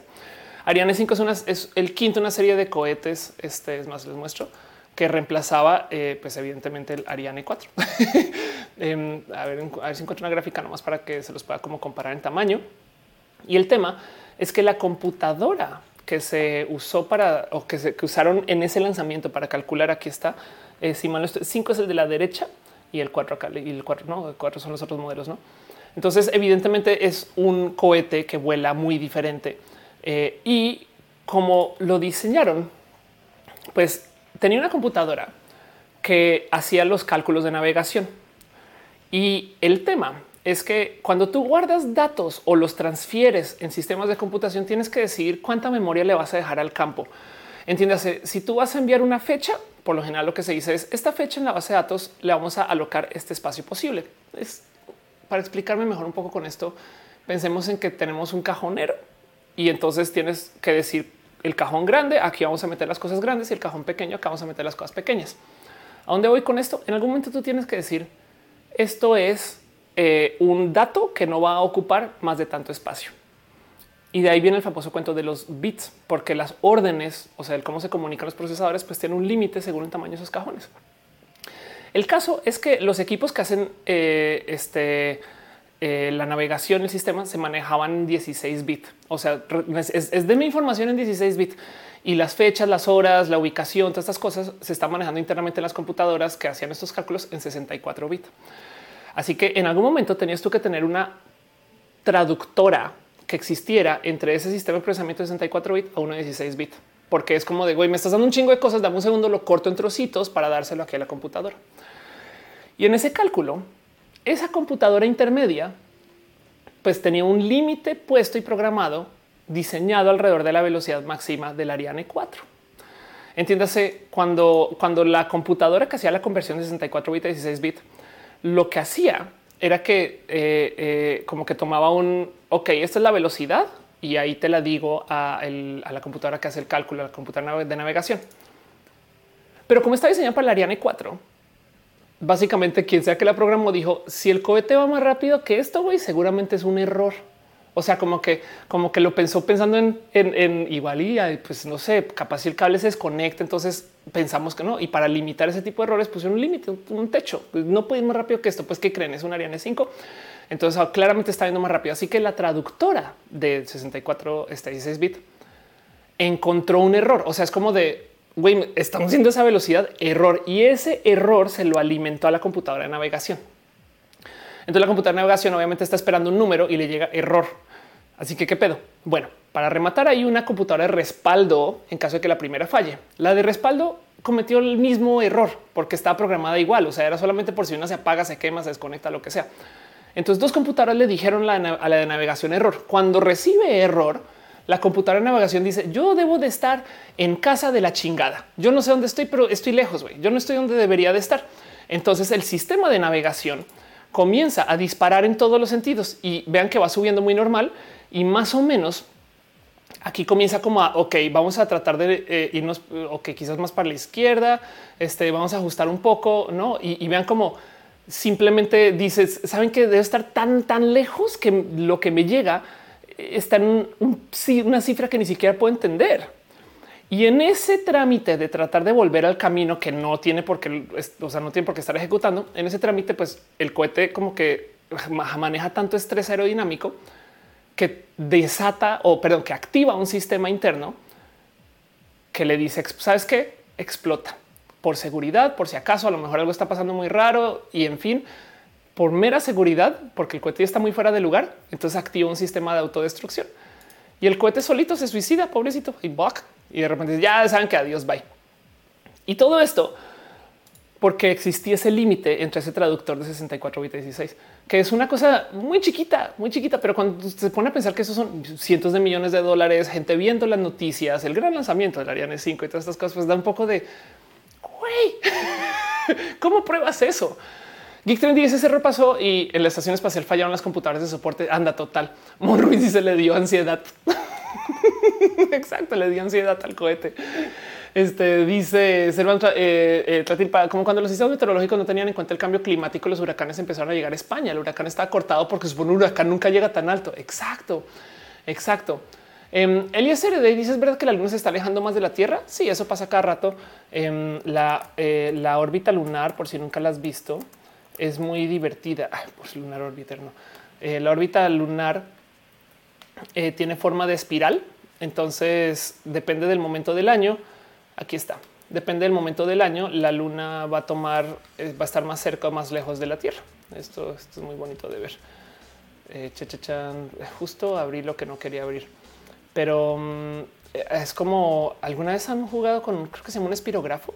Eh, eso es que ahora yo estoy diciendo cosas bobadas, no? Pero bueno, aquí lo alcanzan a ver. Depende de es como este huevito y a lo largo del año se acerca y se aleja, se acerca y se aleja, se acerca y se aleja. Y así lleva desde siempre.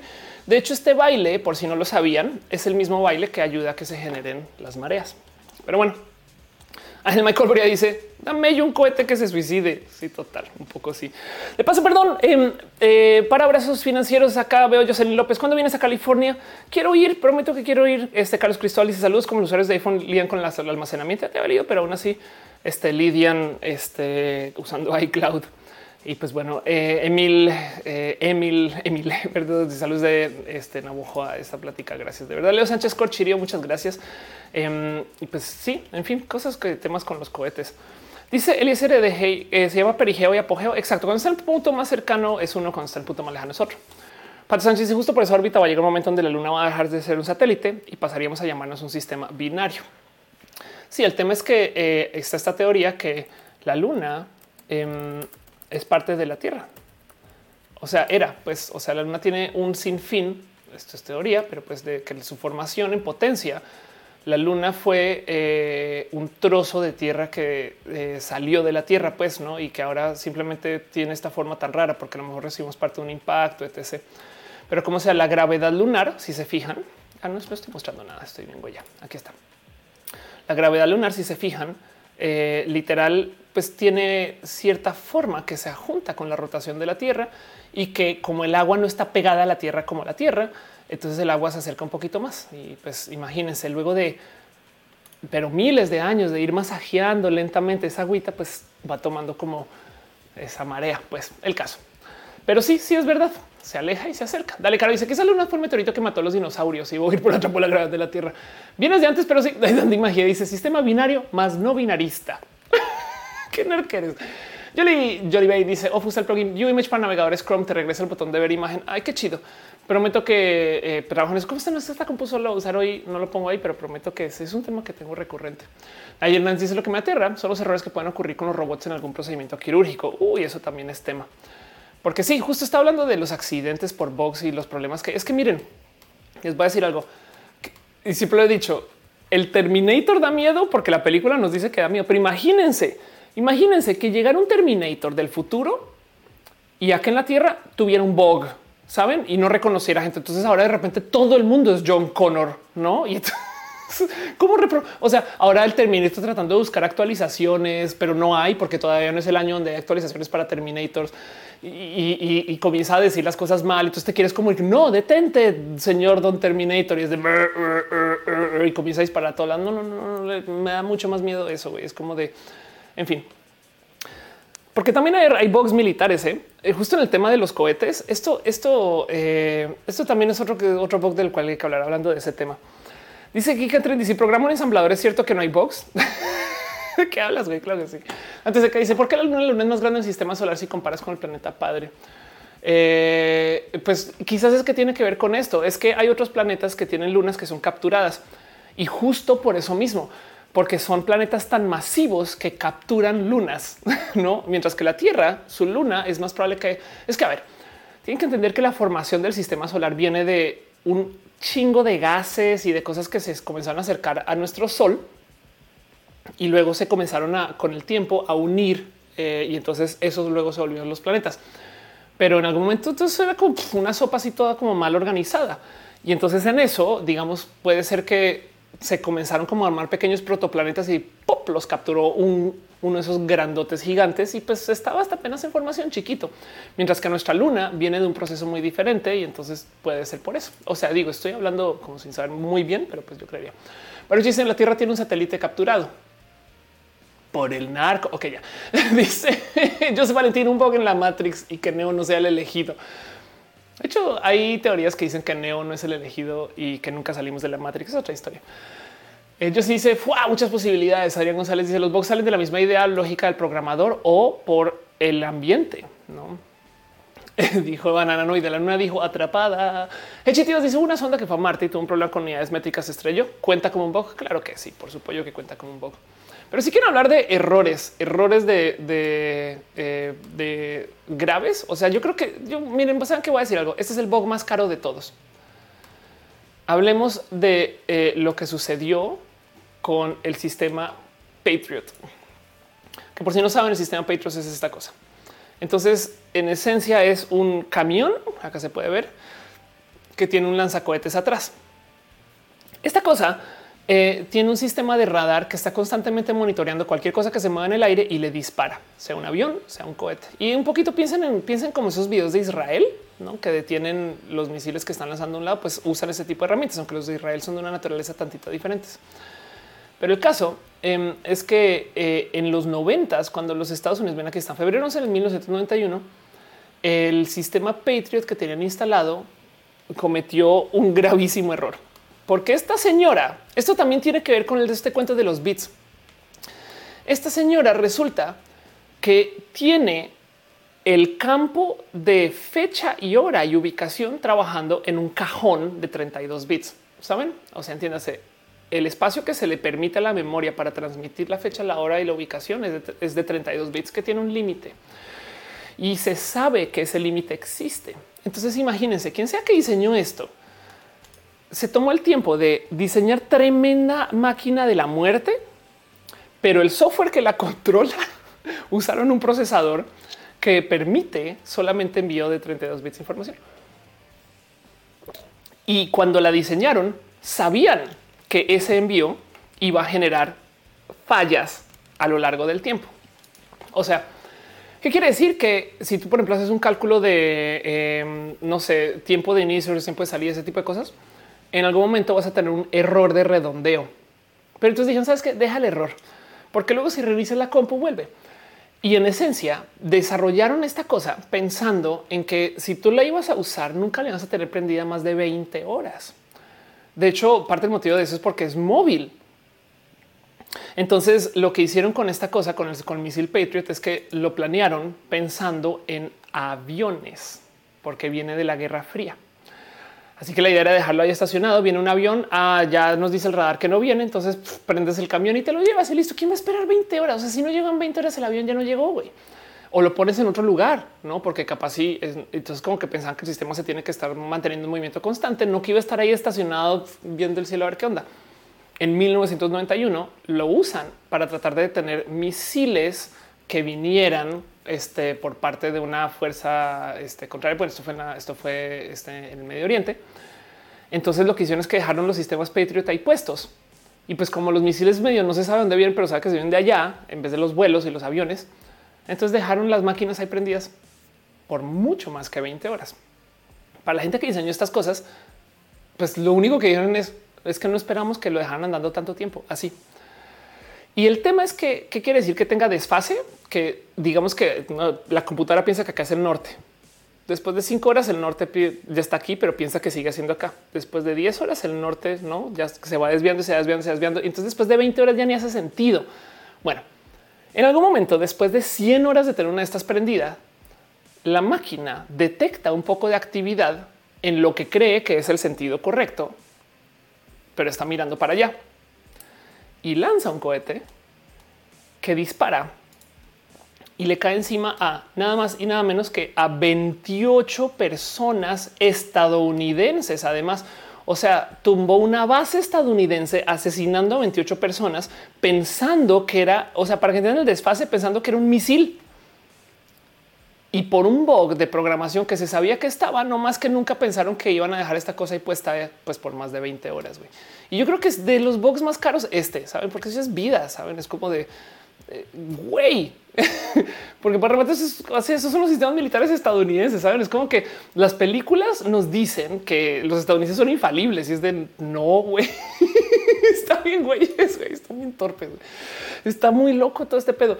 Em, dice Lisbeth Jiménez: Hola, Yuri Maldonado dice nuestros cerebros a cuántos bits trabajan. Hay gente que trata de hacer esos cálculos. Avión.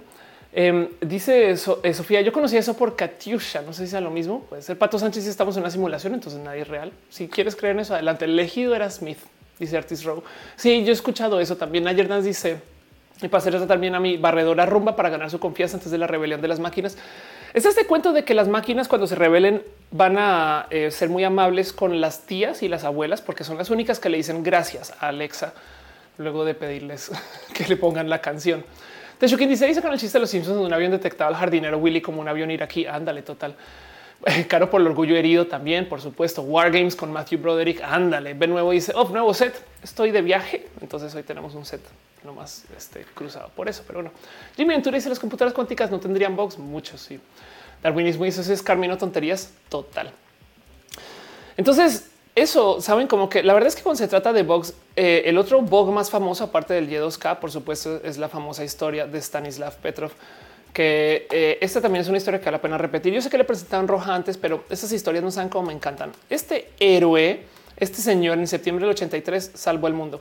Que no sé si se han dado cuenta de paso, todos los bugs que les he presentado son del 80. Este es viejito 83, pero entre los 80 y los 90, que es como cuando comenzamos a volvernos muy dependientes de las computadoras y todavía no estaban listas. Pero mm, ¿qué pasó con Stanislav Petrov? Ok, este personaje trabajaba en ese entonces, o sea, eh, militar, pero trabajaba en una estación de eh, identificación de misiles nucleares eh, camino a la Unión Soviética. O sea, una estación que se dedicaba a monitoreo para ver si venían misiles nucleares a la Unión Soviética con millones de fuentes. Una de esas fuentes satelital, o sea, tenía acceso a satélites y la información que le enviaban y tenían que calcular o tratar de decidir y pues eran los primeros en levantar la mano y decir, oiga, nos están atacando. Por si no entienden bien cómo funciona esto, cuando lanza un misil nuclear en literal 20 minutos puede llegar a cualquier lugar del mundo. Así de rápido son estas cosas. Entonces tú tienes 20 minutos para decidir qué hacer. La política actual y lo único que se ha aprendido que funciona es amenazar con un mira, si tú me disparas un misil en mi sentido, yo te respondo con otro. Eso es todo. no hay más que se pueda hacer. Y entonces Em, el cuento con el cómo eh, esto hace que pues la gente como que lo considere dos veces, porque si yo desde la Unión Soviética le envío un misil a Estados Unidos, pues Estados Unidos en menos de 20 minutos va a responder. Y si responde, entonces ahora yo aniquilo un trozo inmenso de la Unión Soviética. Entonces en esencia me estoy disparando a mí mismo. Así que esta política es lo que nos mantiene en paz nuclear. Pero aún así, de todos modos, en plena Guerra Fría, igual estaban esperando a ver quién lanzaba primero. O sea, en la Guerra Fría la tensión estaba aquí. Bueno, en el 83 era justo cuando estaba entrando un presidente nuevo estadounidense que amenazó a la Unión Soviética y que en ese entonces traía a la gente de la Unión Soviética con en cualquier momento atacan. Y Stanislav Petrov estaba sentado en su estación y se dio cuenta que venían cinco o bueno, un misil con cinco ojivas nucleares potenciales directo a la Unión Soviética. Y el punto aquí es que su trabajo no es responder, era solo tomar esa información, llamar ahí en urgencia eh, ¿no? a sus jefes y decir vienen. Y el güey no lo hizo. Se queda mirando los datos y dice, no es que si yo llamo ya y digo ya vienen, van a responder porque no hay de otra, es lo único que van a hacer. Así que a riesgo de que si fuera un de verdad ataque nuclear y le estuviera robando minutos valiosísimos de respuesta a la Unión Soviética, se quedó sentado, pasmado, viendo la alerta con la gente alrededor de él, o sea, gente que trabaja para él o con él diciéndole, güey, ahí, viene el satélite, dice que sí. Su trabajo era levantar el teléfono y decir, ahí viene. Y el güey opta por esperar esos 20 minutos a ver si cae una bomba nuclear. Porque piensa, esto luego lo hice todo en entrevistas, ¿eh? se sabe mucho este caso, la historia de Stanislav Petrov es este, eh, súper famosa, pero porque él, piensa, a ver, si Estados Unidos fuera a atacar a la Unión Soviética, no lo va a hacer con cinco bombas, lo va a hacer con una lluvia nuclear inmensa, no va a ser así como un, eh, sino tiene que ser algo así inmenso. Eso es su momento de decisión, pero eso puede ser, estamos hablando de bombas nucleares, el final de no sé, Moscú, me explico, ¿saben? Es como que eso puede ser eliminar este, millones de vidas, el mero pensarla. No se supone que tenía que marcar inmediatamente, aunque en el manual operativo de lo que tenía que hacer, pues no explicaba cuánto tiempo, o sea, como que no estaba mencionado que tenía que marcar inmediatamente, sino que era que tenía que marcar y se la jugó. Y gracias a eso, eh, solito Stanislav Petrov, pues salvó el mundo, no? Resulta que el satélite, o sea, luego se volvió un rockstar, pues no. Resulta que el satélite que estaba enviando información había procesado un lanzamiento de, perdón, había procesado un reflejo del sol en unas nubes como un supuesto lanzamiento de un cohete. O sea, los, o sea, se confundió, fue un literal bug y reportó un ya van para allá. se acabó, güey. Este dice, señores, no era que comunicó a sus superiores, ellos decían que ataque, pero él se negó. En este caso, porque es que esto no es la primera vez ni la única donde un soviético este, tuvo que tomar esta decisión. Hay otro caso muy famoso que esto ya no es un bug, entonces por eso no está acá, de un soviético que está en un submarino. El submarino está recibiendo lo que parecen ser ataques y entonces dos de tres personas, en este caso, estas, los que están en submarino sí tienen la capacidad de decisión de lanzamiento de bombas nucleares y entonces se requiere de tres personas para activar el lanzamiento. Una de las tres dijo no, espérense. Las otras dos dijeron que sí. Y entonces ese es el cuento, ¿no? Que los superiores dijeron ataque, él se negó. O sea, para que vean lo que era vivir en la Guerra Fría, saben como que en cualquier momento te quedas sin vida. Ah, bueno, ahorita tenemos la pandemia, no? Banana no dice una realidad alternativa. Así pasó y terminamos con el planeta de hora de aventura. O qué tal que haya pasado y eso hizo un cambio en la línea de tiempo. En fin, Lili dice llegué tarde, voy a cenar pizza. Muy bien. Este dice Johnny Maldonado que miedo, que horror. Nuestro futuro pende un hilo notificación. no, sí, total, total. Búsquenle de paso, eh? échenle una ojeada a la historia de Stanislav Petrov si quieren. Los documentales son muy, muy, muy bonitos porque pues es, una persona que se la pensó y listo, no? Dice Najim, eh, un desarrollador programó box periódicos que solo podía solucionar para tener empleo seguro. No puedo creer. Esto no me sorprende en lo más mínimo. Aquí me dice yo quiero pizza. Deberíamos de compartir pizza total. Nick de Mitton dice eso fue lo que parodiaron en X-Men First Class. Anda, Lily Rox dice llegué tarde, ya te había leído, pero gracias igual por saludar. Al em, Alan Peralta dice se puede ser transexual como hombre gay power bottom.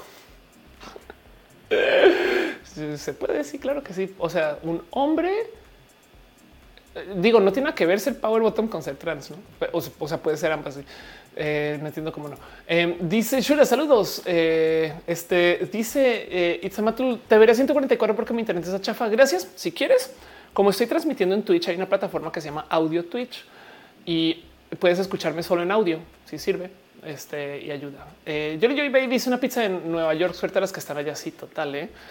dice no, gracias por invitar la pizza. Bueno, el caso, hablando de box y de errores de computación, la verdad es que me senté a buscar eh, y les tengo que admitir que me dio un poco de frustración que las listas, las cosas que encontré, ninguna mencionaba box latinoamericano. Saben como que me topó un poco de por qué no hay algo más grave. Lo que sí encontré son errores de computación, o sea, como que temas digitales latinoamericanos y son muy divertidos, muy cagados. Yo no sabía que esto pasó o, si pasó, yo creo que no lo celebré en su momento. Será que sí? Ah, igual hay un NERCOR donde hablé de estas cosas. Pero por ejemplo, cosas relacionadas con computación que ha sucedido en México. Em, hubo una vez un error donde Dell no tuvo ningún problema con subir sus computadoras a la venta a 33 pesos. Esto es en el 2016, o sea, esto pasó en nuestra vida. Si ustedes les tocó, qué chido, güey. En esencia, lo único es que la cargaron a 33 pesos. Yo no sé si alguien se le fue el dedazo, yo no sé si fue un bug de la plataforma de ventas. Sobre decir que para la gente que no sabe, eh, la entidad que eh, se encarga de defender eh, los derechos de el o la compradora, o sea, la Profeco, em, ordenó a Dell a entregar las computadoras a ese precio, aunque sí me salta un poco que acá técnicamente dice 679 y luego acá dice que ah, es que son dólares, 33 dólares, perdón, claro. Este, pero bueno, el punto es que eh, las tuvieron que entregar porque es como si hubiera sido una mega, mega rebaja. Quién sabe cuántas se vendieron. Ahora, las que se tuvieron que entregar son las que se hubieran comprado y que hubiera recibido un correo de en ese entonces de confirmación. No dice Adrián, solo pagabas el envío. Qué locura. Dice señor Polly, ¿dónde estás? Estoy en Nueva York. Criliana dice comemos pizza con piña. Todo es exacto. Servando eh, dice un desarrollador chino, creo. Eh, Loop, si eso paga la versión premium del sistema, se lo salta yendo más rápido. No manches. Nick de Mitten dice: Se puede un que es hombre cisgénero, power bottom, pero hombre transexual también. Ok. Este eh, sí, vamos a decir que sí a todo eso que acabo de leer. Nick de Mitten dice: Por personas como Petro, ves que las máquinas aún no nos han reemplazado. Yo que exactamente la neta, neta, sí, lo juro que sí. Sobre todo en esas cosas. Bueno, a ver, ¿Qué se supone que es eh, este Skynet, la computadora eh, de, Terminator? Es una computadora que administra todos los sistemas de las fuerzas militares estadounidenses. Skynet era el cuando se automatice todo el sistema de defensa estadounidense que apenas se activa la computadora, comienza a hacer un análisis buscando amenazas, no como qué tipo de vamos a estar acá pendientes de cualquier amenaza y se da cuenta que la amenaza del el mundo son los seres humanos. Entonces Skynet se torna contra los seres humanos con toda la fuerza militar estadounidense, entre esas su capacidad de creación de robots. Pero bueno, eso es ciencia ficción. Dice Dale Caro, eh, Skynet es una inteligencia artificial distribuida diseñada para controlar toda una potencial guerra. Exacto, exacto. Felipe Grisales dice, le di un boga off por esas combinaciones un poco. Pato Sánchez dice, que divertido error de Dell. Sí, total. Hay otros eh, también más famosos. Esto de nuevo no son, no son bugs o, son bugs humanos. Quizás eso puede ser y más bien concluyamos con eso. Digo, porque ya saben ¿no? que el, peor, el peor, eh, la máxima debilidad de cualquier sistema computacional existe entre el teclado y la silla, no? Los famosos errores de capa 8. Pero, por ejemplo, por si no sabían, bueno, esto, esto espero que lo hayan eh, visto o vivido en su momento, pero Pemex, la paraestatal mexicana, fue hackeada. Y entonces, hackeada es un decir. La verdad es que cayeron víctimas de una cosa que se llama ransomware, que básicamente es un software de estos. O sea, instala, alguien instaló la barrita del changuito en su computadora. Esa barrita del changuito traía además un software colado que en esencia se comenzó a propagar dentro de la red de Pemex y en algún momento alguien tuvo acceso a poder bloquear computadoras y extraer archivos de esas computadoras para su propio uso. Y a cambio de devolverle acceso a las computadoras a la gente, pusieron un pantallazo que decía páguenos tanto dinero y cobraban en Bitcoin. En ese entonces el pago que están pidiendo creo que algo así como 4 millones de dólares, que no les va a mentir, para una petrolera es muy pagable. Pero el tema es que luego se quedan los archivos y demás. Y eso se volvió noticia. El cuento es que esto se volvió noticia porque si tu computadora tiene este tipo de software instalado es porque alguien no corrió un antivirus, ¿sabes? Es porque tenían prácticas de seguridad mínimas y pues entonces Pemex no dudo que tenían computadoras viejísimas con software viejo. O sea, el caso, esto se volvió un mega notición porque además luego eh, comenzaron a hablar, hacer, o sea, luego liberaron algunos documentos. Es una red este documentos de la empresa eh, y hay quien entonces dice que no solo es Pemex, sino que son otras empresas. Hay quien dice, por ejemplo, que la CFE y el tema que hay cortes de luz y que se caen y no sé qué responde a eso, de que lo están usando para, darle así como giros de tuerca al, al chantaje, estas cosas. Dice Mónica Gavilán, eso lo vi en Grey's Anatomy. Dice Donovan del Valle, somos los box de los sistemas informáticos y así con esta afirmación Skynet toma conciencia en el 2021. Ándale, total. Dice Yuri Maldonado Ofelia, eso es ciencia ficción. Elon, tengo un robot ayudante y a la venta. Anda, Luis Tua dice la barrita del e-body. Marco Román dice, ¿se podría decir que Ultron es producto de un bug? Puede que sí, sí, total. Geek Trend dice, Elon Musk sostiene que existirá Skynet. Sí, claro. Eh, dice si las inteligencias artificiales actuales están llenas de box a propósito para que no alcance la singularidad y no nos exterminen, puede ser o al revés. O sea, es que les voy a decir algo.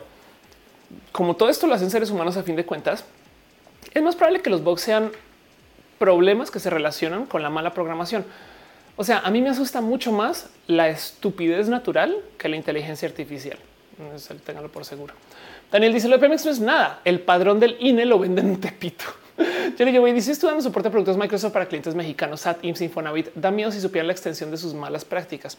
Sí, total, porque además de paso no solo es Pemex, también hay un caso, este es un tantito más reciente, pero que pues que este no lo he visto tanto en los medios, pero ahí está en todos los medios. Em, también se roban información de la Lotería Nacional, eh, que suena nada, ¿no? El cuento es que hicieron exactamente lo mismo, se llevaron más de tres gigas de documentos privados de la institución mexicana y han ido publicando lentamente esta información. Hay un caso, por ejemplo, en particular, donde, bueno, primero que todo dieron plazo de pago para tratar de conseguir ese rescate, pero además comenzaron en esos documentos. Hubo un caso en particular donde comenzaron a publicar eh, este acoso y abuso de personas que trabajan en empresas que se han relacionado con la Lotería Nacional, porque lo que tienen de ahí son documentos legales, eh, cosas que han pasado por notarios, no? Entonces tendrán, por ejemplo, tipo documentos que se usaron para pagarle a alguien para que se calle con un este eh, el caso, por ejemplo, de eh, un hombre misógino que abusó de una mujer, esas cosas, no? Y eso todo se está publicando lentamente porque, evidentemente, pues tienen prácticas nulas de seguridad estas personas, no? Eh, dice Neutron es un bug porque copia personalidad humana. Aaron Gaff dice sin gobierno hacen falta cursos de seguridad informática con este gobierno. Creo que hasta computadoras hacen falta. En mi trejo dice tengo problemas con Facebook Ads y las conversiones de Facebook. Lo digo como desahogo. te recomiendo descansa y prueba otra red social por un ratito. Este eh, Sebas Guerra dice no llegué tarde. Viking Doll está orinando fuera del tiesto. Em, Adán Hernández Carrillo dice la primera vez que te escucho en vivo. Gracias por estar acá. Adrián González Pardo dice la inteligencia artificial no alcanzará la singularidad mientras no se sepa cómo replicarse a sí misma en la red. Yo creo que eso ya sucede desde hace mucho tiempo.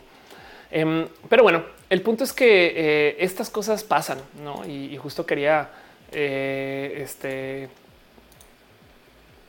justo quería eh, nada, platicarlo y, presentárselos a ustedes. Dice en el chat, este eh, Pato Sánchez aquí en Ecuador pasó hace nada que muchos de los ministerios del Estado sufrieron un ataque así. Empezó con una empresa de comunicaciones estatal y luego se disparó. Ándale, qué locura. Porque, porque no existen esas prácticas. Dice Yuri Maldonado, TikTok ads es lo de hoy. Sí, TikTok se llevó todo el pastel de las redes sociales, la neta. Pero bueno, el caso Cierro este tema no más porque quería platicar con ustedes un poquito de algo como nerdo. El tema de los bugs y el cómo esto se iba a volver eh, eh, un show potencialmente bugueado porque va a ser muy difícil de hacer. Y vean, no, el show está funcionando súper bien. Pues también me lo detonó. Entonces, pues muchas gracias por acompañar. Pero quiero cerrar con esta nota. Em, hay dos bugs que no mencioné. Bueno, hay un bug que no mencioné, perdón, que uno tiene que ver con un sistema de medicina en particular que comenzó a irradiar gente y eso se lo quiero dedicar a todo un roja porque es un poco escandaloso, pero pues básicamente en esencia una computadora que comenzó a hacer cálculos este, eh, con un sistema en medicina, cálculos mal y la gente sale irradiada. Pero bueno, Lily Rox dice: Me aventé toda una receta de croquetas de atún en los ads antes de entrar. Guárales. Espero que haya sido buena. En mi trejo manda mucho amor y corazoncito. Muchas gracias. Para cerrar, nomás voy a dejar este señor Bog que no saben cómo me da risa aún todavía. Esto fue el lanzamiento de Windows 98, o sea, en vivo. Aquí está Bill Gates, me explico, lo están lanzando, lo están presentando y están hablando de las cosas chidas que hay en Windows 98 frente al mundo. Entonces vean aquí, aquí tiene la computadora está operando, están presentando en un teatro lleno de personas y casual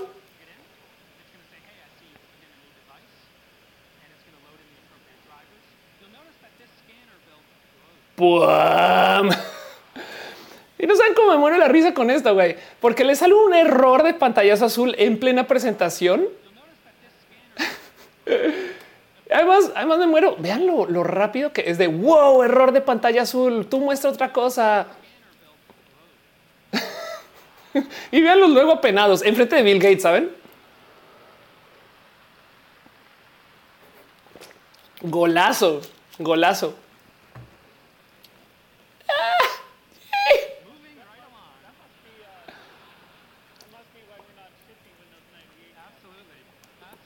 Ya, ve, Bill Gates así, eso, eso debe ser el por qué no sale Windows 98 todavía, ¿no? Juan, Juan, Juan, Juan, Juan, y a cara de payaso, pero bueno, en fin. Cierro con eso, leo sus comentarios, lo que me quieren decir de este tema. Em, dice Camila Molina, pantallazo azul desde el inicio de los tiempos, le dio pánico escénico total. Eduardo Bermac dice épico. Caro dice Santo Windows 95 que no tenías box total, pero tampoco hacía nada. Yuri Maldonado dice ese compa ya está muerto. no, no le han avisado. Kiliana dice ese Windows es un verdadero olor de cabeza total. Eh, Monruiz, esos trajes cuadrados de los noventas, es verdad. este Hanga dice la presentación de la Tesla Cybertruck no fue un bug. Si sí, hay gente que dice que el que se haya roto la ventana es un bug. Mauro dice eh, AWS outage that broke the internet caused by the mistype command 2016. Ay, wow, me acuerdo. Ya López dice, dicen las más lenguas que los ransomware vienen de Corea del Norte y así obtienen dinero. Puede ser, puede ser. Aiden Sigma dice y hay inteligencias artificiales que sí saben programar. Eso es verdad. Tienes toda la razón. No podemos ignorar ese hecho. Digo, bueno, dice que haces en Nueva York, fuiste a salvar el mundo de un bug en la bolsa. Igual y sí, igual y ahorita acabando el show, este eh, me toco aquí el pecho y este traje de superheroína y salgo por la ventana. Pero bueno, señor Ed dice: Te ganaste un seguidor. Gracias por estar acá. La verdad es que este show sucede una vez por semana y acá nomás nerdeamos. Pero bueno, Javier dice: Platica el por qué se llaman box los box. Ya lo mencioné, pero es porque en esencia en una época había computadoras que entraban. Perdón, computadoras. Ophelia, en esencia habían insectos que entraban en las computadoras porque se podía. No saben cómo todavía hoy me da risa pensar en eso, el cómo era la época cuando podías entrar a una computadora. Saben como que así de hola, vengo a ver el procesador, oh, como si fuera el mundo de los gigantes. Saben como que esto es un chip, pero pues ya, en fin, perdón, tengo una imaginación muy volada. Aiden Sigma dice: siente lindo cuando es como gracias, Aiden, por estar acá. Harlan Gap dice: Creo que soy un bug en el chat. Javier Alejandro dice: Platica porque se llama un box. Ya te leí, pero bueno, Banana no y dice: Sí, creo que salve el mundo en algún momento de la historia en México. Yo creo que lo que nos va a salvar son nuestros abrazos. Diana Quesada dice cómo aprendiste a hacer investigaciones tan chidas y tan profundas. es que un día me preguntaron en una entrevista y yo le dije a alguien es que yo siempre parto de la base. Lo primero que digo es asumir y entender que yo estoy güey, pero güey, o sea, que no sé nada de la vida. Entonces, en eso mis investigaciones son profundas porque como yo no sé nada, no más, no más que voy tomando nota de, lo que busco y ya. Pero bueno, por curiosa, yo creo. Francisco Márquez dice: Recuerdo que hace varios años hubo un en una página, una empresa comercial que daba computadoras Alienware súper baratas. Ándale, computadoras que entraban en los bichos. Eh, Arnulfo García dice: Ya regresé del Tish. Gracias por estar acá. Las piñas salvarán al mundo. Exacto, las piñas van a salvar el mundo. Pero bueno, ahí les dejo. Estos son los bugs, un pequeño repaso de los bugs más y menos épicos. Eh, pero bueno, DJ Hikari dice: No te visto en Twitch, qué sorpresota. Gracias por pasar por acá. Voy a este cerrar la sección, vamos a platicar un poquito otras cosas. Aquí nos quedamos un rato, llevo al aire ya dos horas, entonces estoy feliz, sobrevivimos. A ver, yo pensé que este roja no se iba a poder hacer, estoy de viaje, entonces saben cómo me alegro. Gracias de verdad.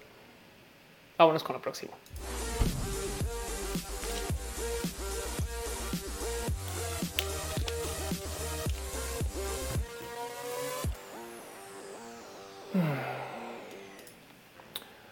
A veces la vida es compleja y difícil y nos metemos en todo tipo de problemas o tenemos que lidiar con todo tipo de cosas complejas.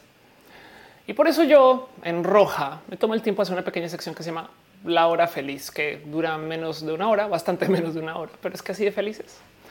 Y lo hago porque en parte pues, esta sección viene gracias a la ayuda de gente que patrocina Roja. Un súper, súper abrazo a la gente chida de Newbox, quienes eh, se encargan de que yo pueda tomar el tiempo una vez por semana para buscar una noticia que sea explícitamente feliz. Por si no saben, Newbox es el proveedor de hosting más grande eh, y uno de los mayores registradores de nombres en México. Em, es más, les muestro la URL de Nubox en nubox.com diagonal. Of course, si me quieren ayudar o si no me quieren ayudar, vayan a nubox.com así solita, no pasa nada, pero pues para que entiendan de quién estoy hablando. De paso, como lo he dicho en varias ocasiones, no saben cómo me gozo que esta gente me patrocine porque es gente chida. Y segundo, porque ya puedo decir que soy youtuber. Ya cuando estoy haciendo anuncios de, saben, de cosas que tengan que ver con dominios y este no es como de eh, unos momentos como youtuber. Pero bueno, el caso, ¿cuál es la sección? Eh, pero cuál es la super noticia bonita de hoy? Esto puede que les guste si les interesa. Ubican este cuento de cómo la gente ya no lee, nos vamos a ir al, al carajo y no sé qué ahorita que estamos hablando de TikTok además. Pues ahí les dejo que a pesar de lo que se diga por parte de la gente mayor de los boomers eh, amargados, estas cosas, la estadística topa que la gente está leyendo más, sobre todo la gente joven.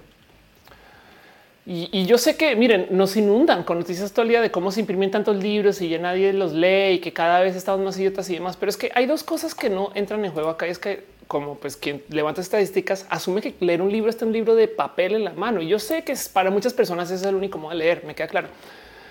Pero si le sumamos lectura digital a toda esta sopa, resulta que la gente nunca dejó de leer como se piensa, ¿no? Y ahora, vía digital y también evidentemente en físico, otra vez se comenzó a disparar la venta de libros, libros en sí, ¿no? Porque yo antes decía, que la gente leía más porque leemos más. O sea, ¿cuántos libros leemos en posts de Facebook o en, tweets? Saben? O sea, no más para hablar del músculo de la lectura, porque eso siempre ha estado ahí. Pero en este caso en particular, libros, libros completos, novelas, saben estas cosas resulta que se están vendiendo otra vez.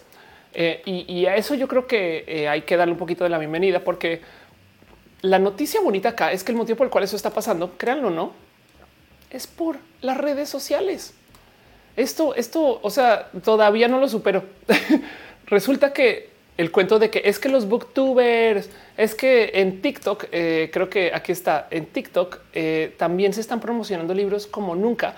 Y ahora esto ya se refleja en ventas. Saben como que el número eso me da un poquito de bonito. Todo, este, todo, este cuento de eh, eh, que ya hay varios hashtags de libros que hay gente recomendando estas cosas, pues sí, sí impacta. Entonces ahí les dejo esta noticia feliz.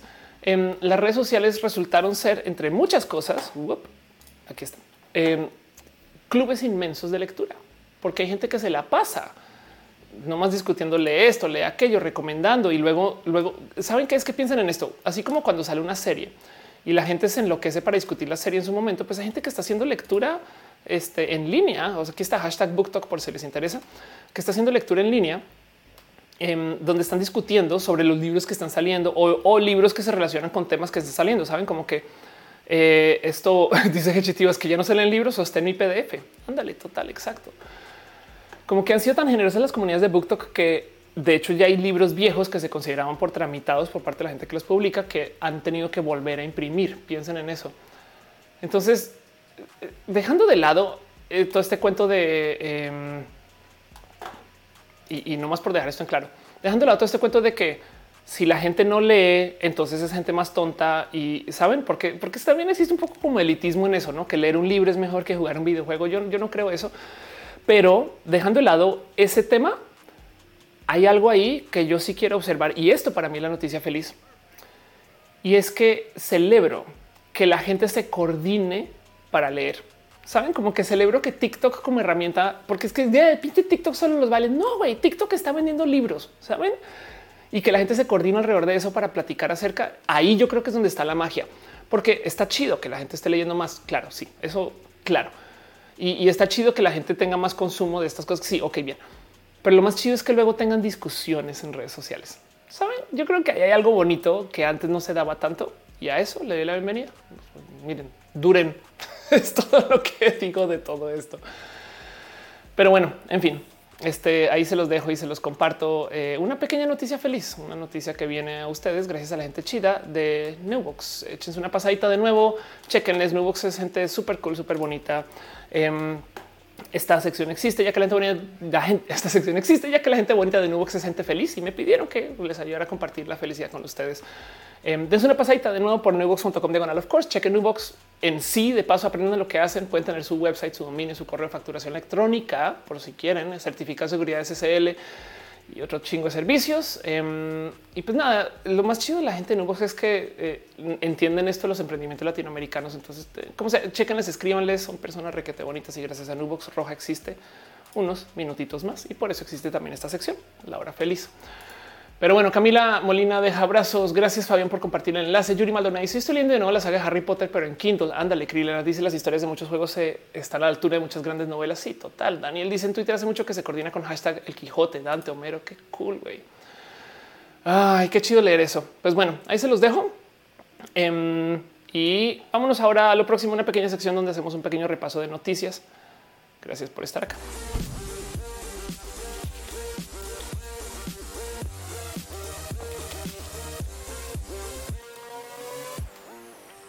Ay, ay, ay, ay, Espero que todavía se vea bien y que todavía suene bien.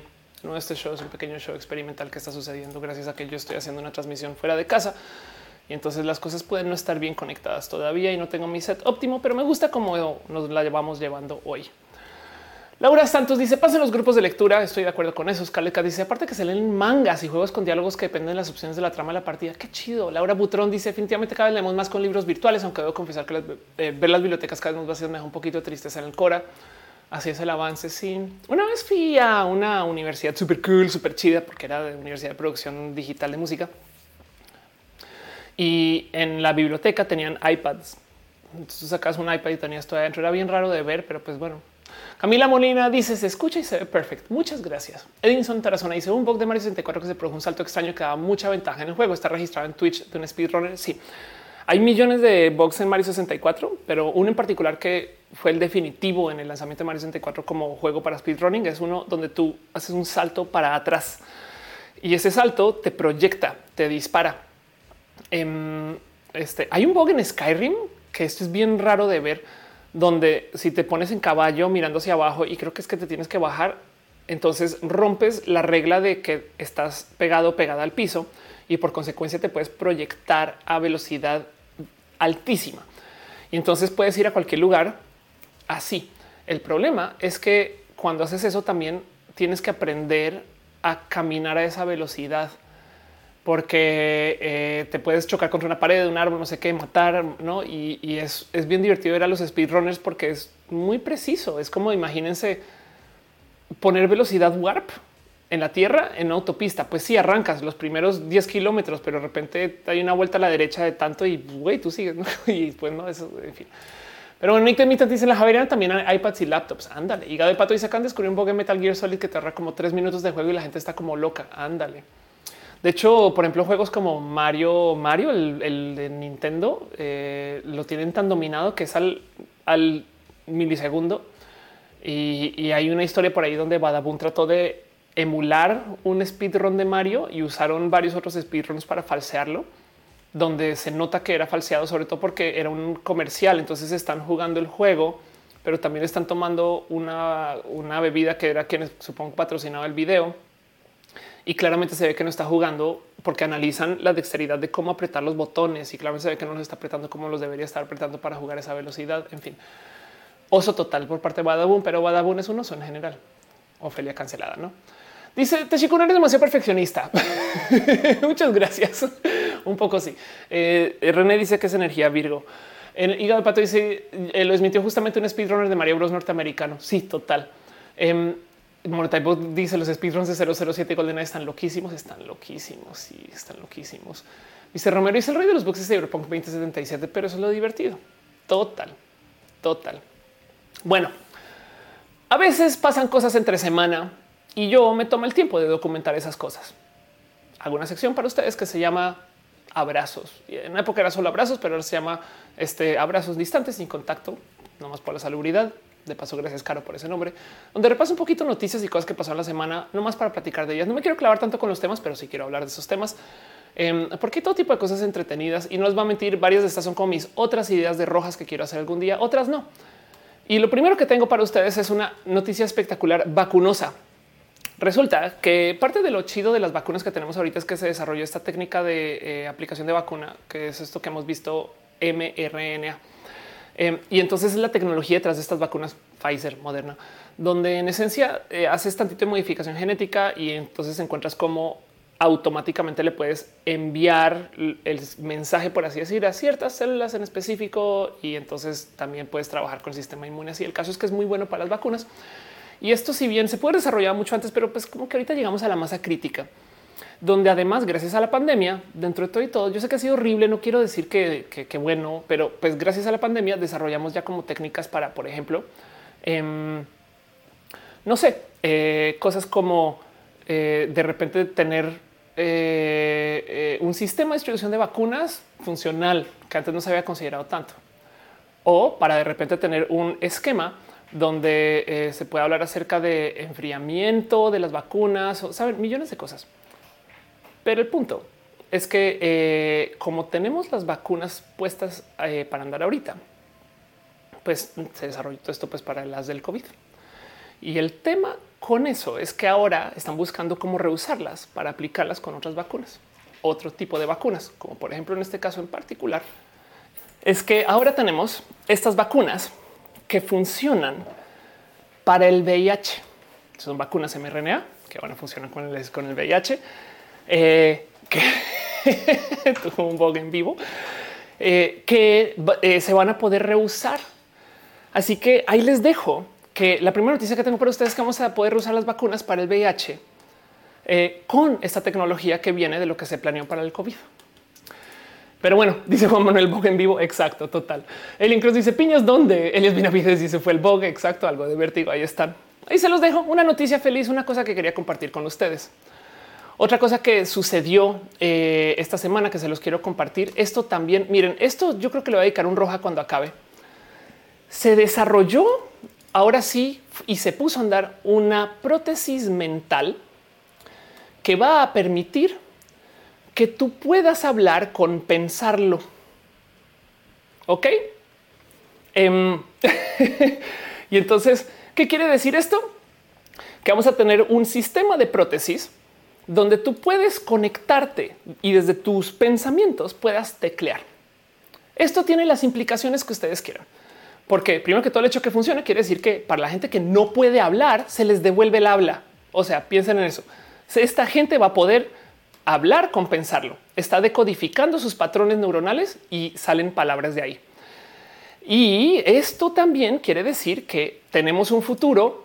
Ya, ya no es ojalá algún día, no, esto ya va a pasar. Esto es un futuro garantizado donde en potencia lo que va a suceder es que eh, vamos a tener gente que va a poder hablar por medios telepáticos. Y luego está la otra duda del esto no quiere decir que también en algún momento vamos a tener el cómo leer patrones de mente o de cerebros de otros animales, por ejemplo. Puede ser. Entonces se los dejo como noticia. Dice señores, si no quiere decir algo privado, ya no podrá también. Bueno, te tiene que tener una conexión ahí. Jalo la telepatía. Exacto. Perdón, vi que dejaron un abrazo financiero. Quiero nomás dar un súper, súper agradecimiento este, eh, a Jocelyn López que dice, eh, ah, no, ya te había leído, perdón. Ah, de paso, hace net eh, mercado se suscribe. Muchas gracias. Irene Aguirre, Samuel 826 también deja abrazos. Gracias mil. Gracias, gracias, gracias mil por su cariño. Artis Road chirió con unos beats. Muchas, muchas, muchas gracias de verdad. Pero bueno, en fin, dice señor si no quiere decir algo privado, ya no podrá. Qué complejo, ¿eh? eh dice Arnulfo Bog en vivo. Se fue la luz en mi casa. Ándale, Mónica dice: Yo quiero que mi gato hable. Imagínense pensar en eso. Pero bueno, ahí se los dejo otra pequeña noticia, una cosa que sucedió. Y luego eh, la otra cosa que tengo para compartirles a ustedes, esto también es un proto roja en potencia. Eh, es esta noticia que yo había puesto en Twitter en algún momento ya para cerrar esta sección. Oh, está compartiendo la pantalla donde chequen esto. Biólogos desarrollaron eh, este experimento donde en un plato de Petri, o sea, en un plato de experimental, pusieron esto, tejido neuronal, hablar entre sí. Y luego coercionaron un poquito el tejido para que creciera estos pseudo ojos. O sea, estas, estas bolitas reciben energía, o sea, reciben luz y usando el tejido neuronal está comunicando la señal de lo que recibe. Piensen en eso. Crearon algo que funciones de tejido neuronal que recibe luz y la procesa. ¿Qué significa esto? Güey? Yo puse esto en Twitter diciendo para la gente que les preocupe este cuento de que hoy es que la biología y los trans, güey, vean lo que están haciendo los biólogos. Saben? dice Capitán Garra Negra, se ve como un emoji muy sad. Ándale, total, total. Caro dice ahí vienen los zombies. Sí, Sí, em, es como de eh, cómo es. Eh, tengo que gritar. I, have to scream, but I have no mouth. ¿Cómo, es ese, este, este, cuento de que también lo mencionaron en Matrix? Pero bueno, el caso. En fin, dicen ya hablaron del robot de Elon Musk. No, Rubén Darío dice: Supongo que eso no se habla capaz el tema de Pepito Chiquirucas. No mucho, no más que quisiera que se hable acerca de la cosa. Yo creo que sí. Y no sé en qué quedó ese tema de paso, pero bueno. Arnulfo dice: Y Dios dijo: hágase la luz. Ya volvió. Ándele. Pero bueno, con eso cierro. Me voy a la última sección nomás para ya irnos como despidiendo un poco. Llevo al aire ya tiempo suficiente. Este.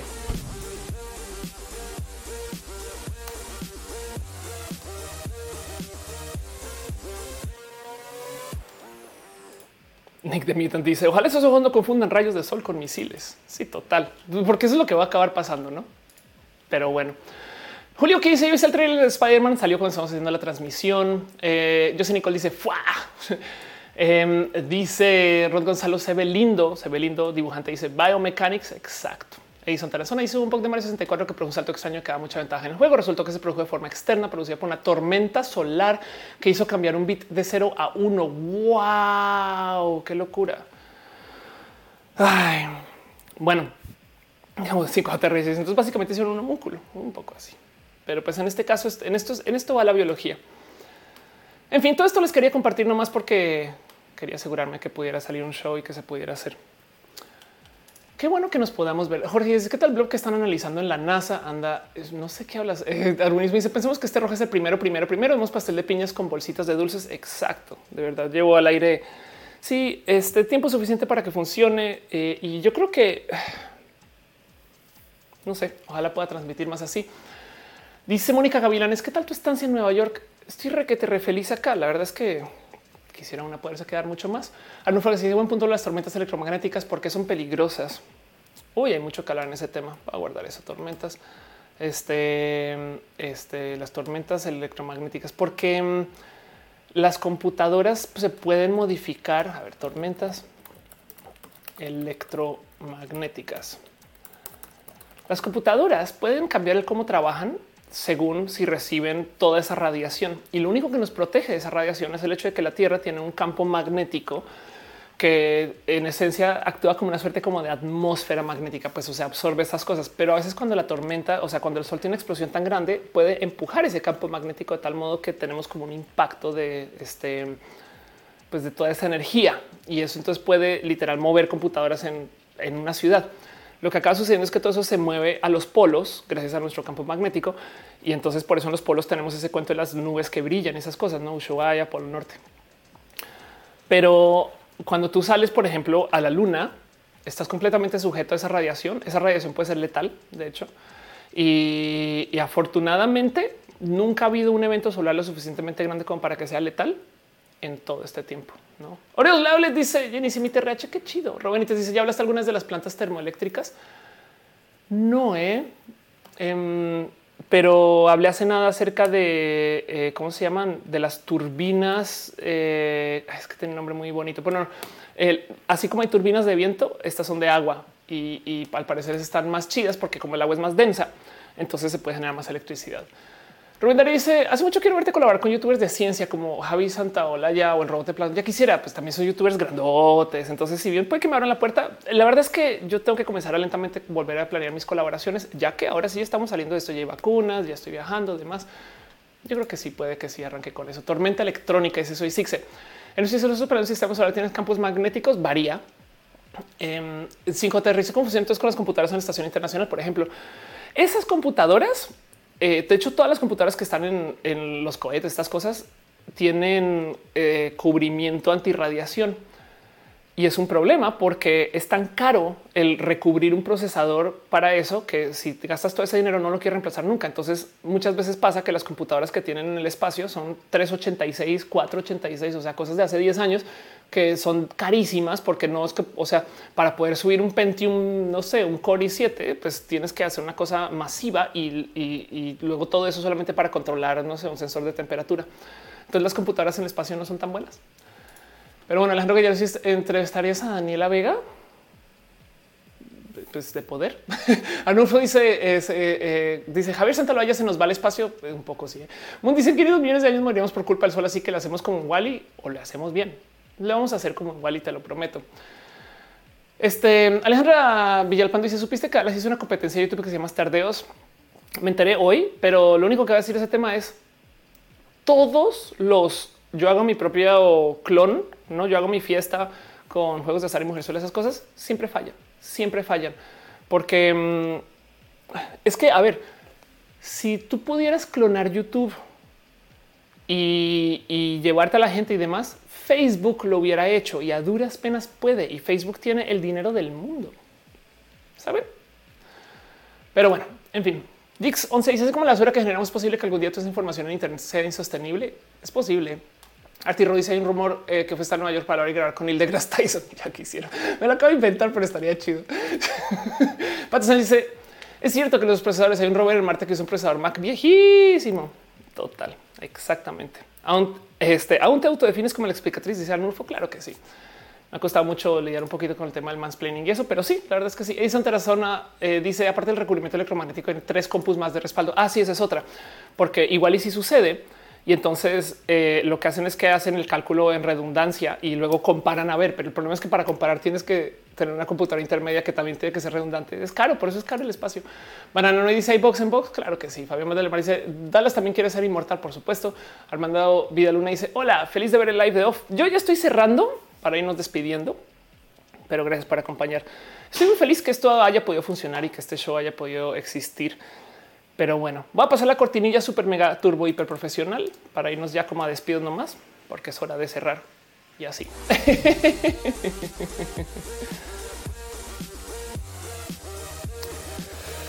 en fin, gracias por acompañar. Dicen un que si Chernobyl no fue un bug.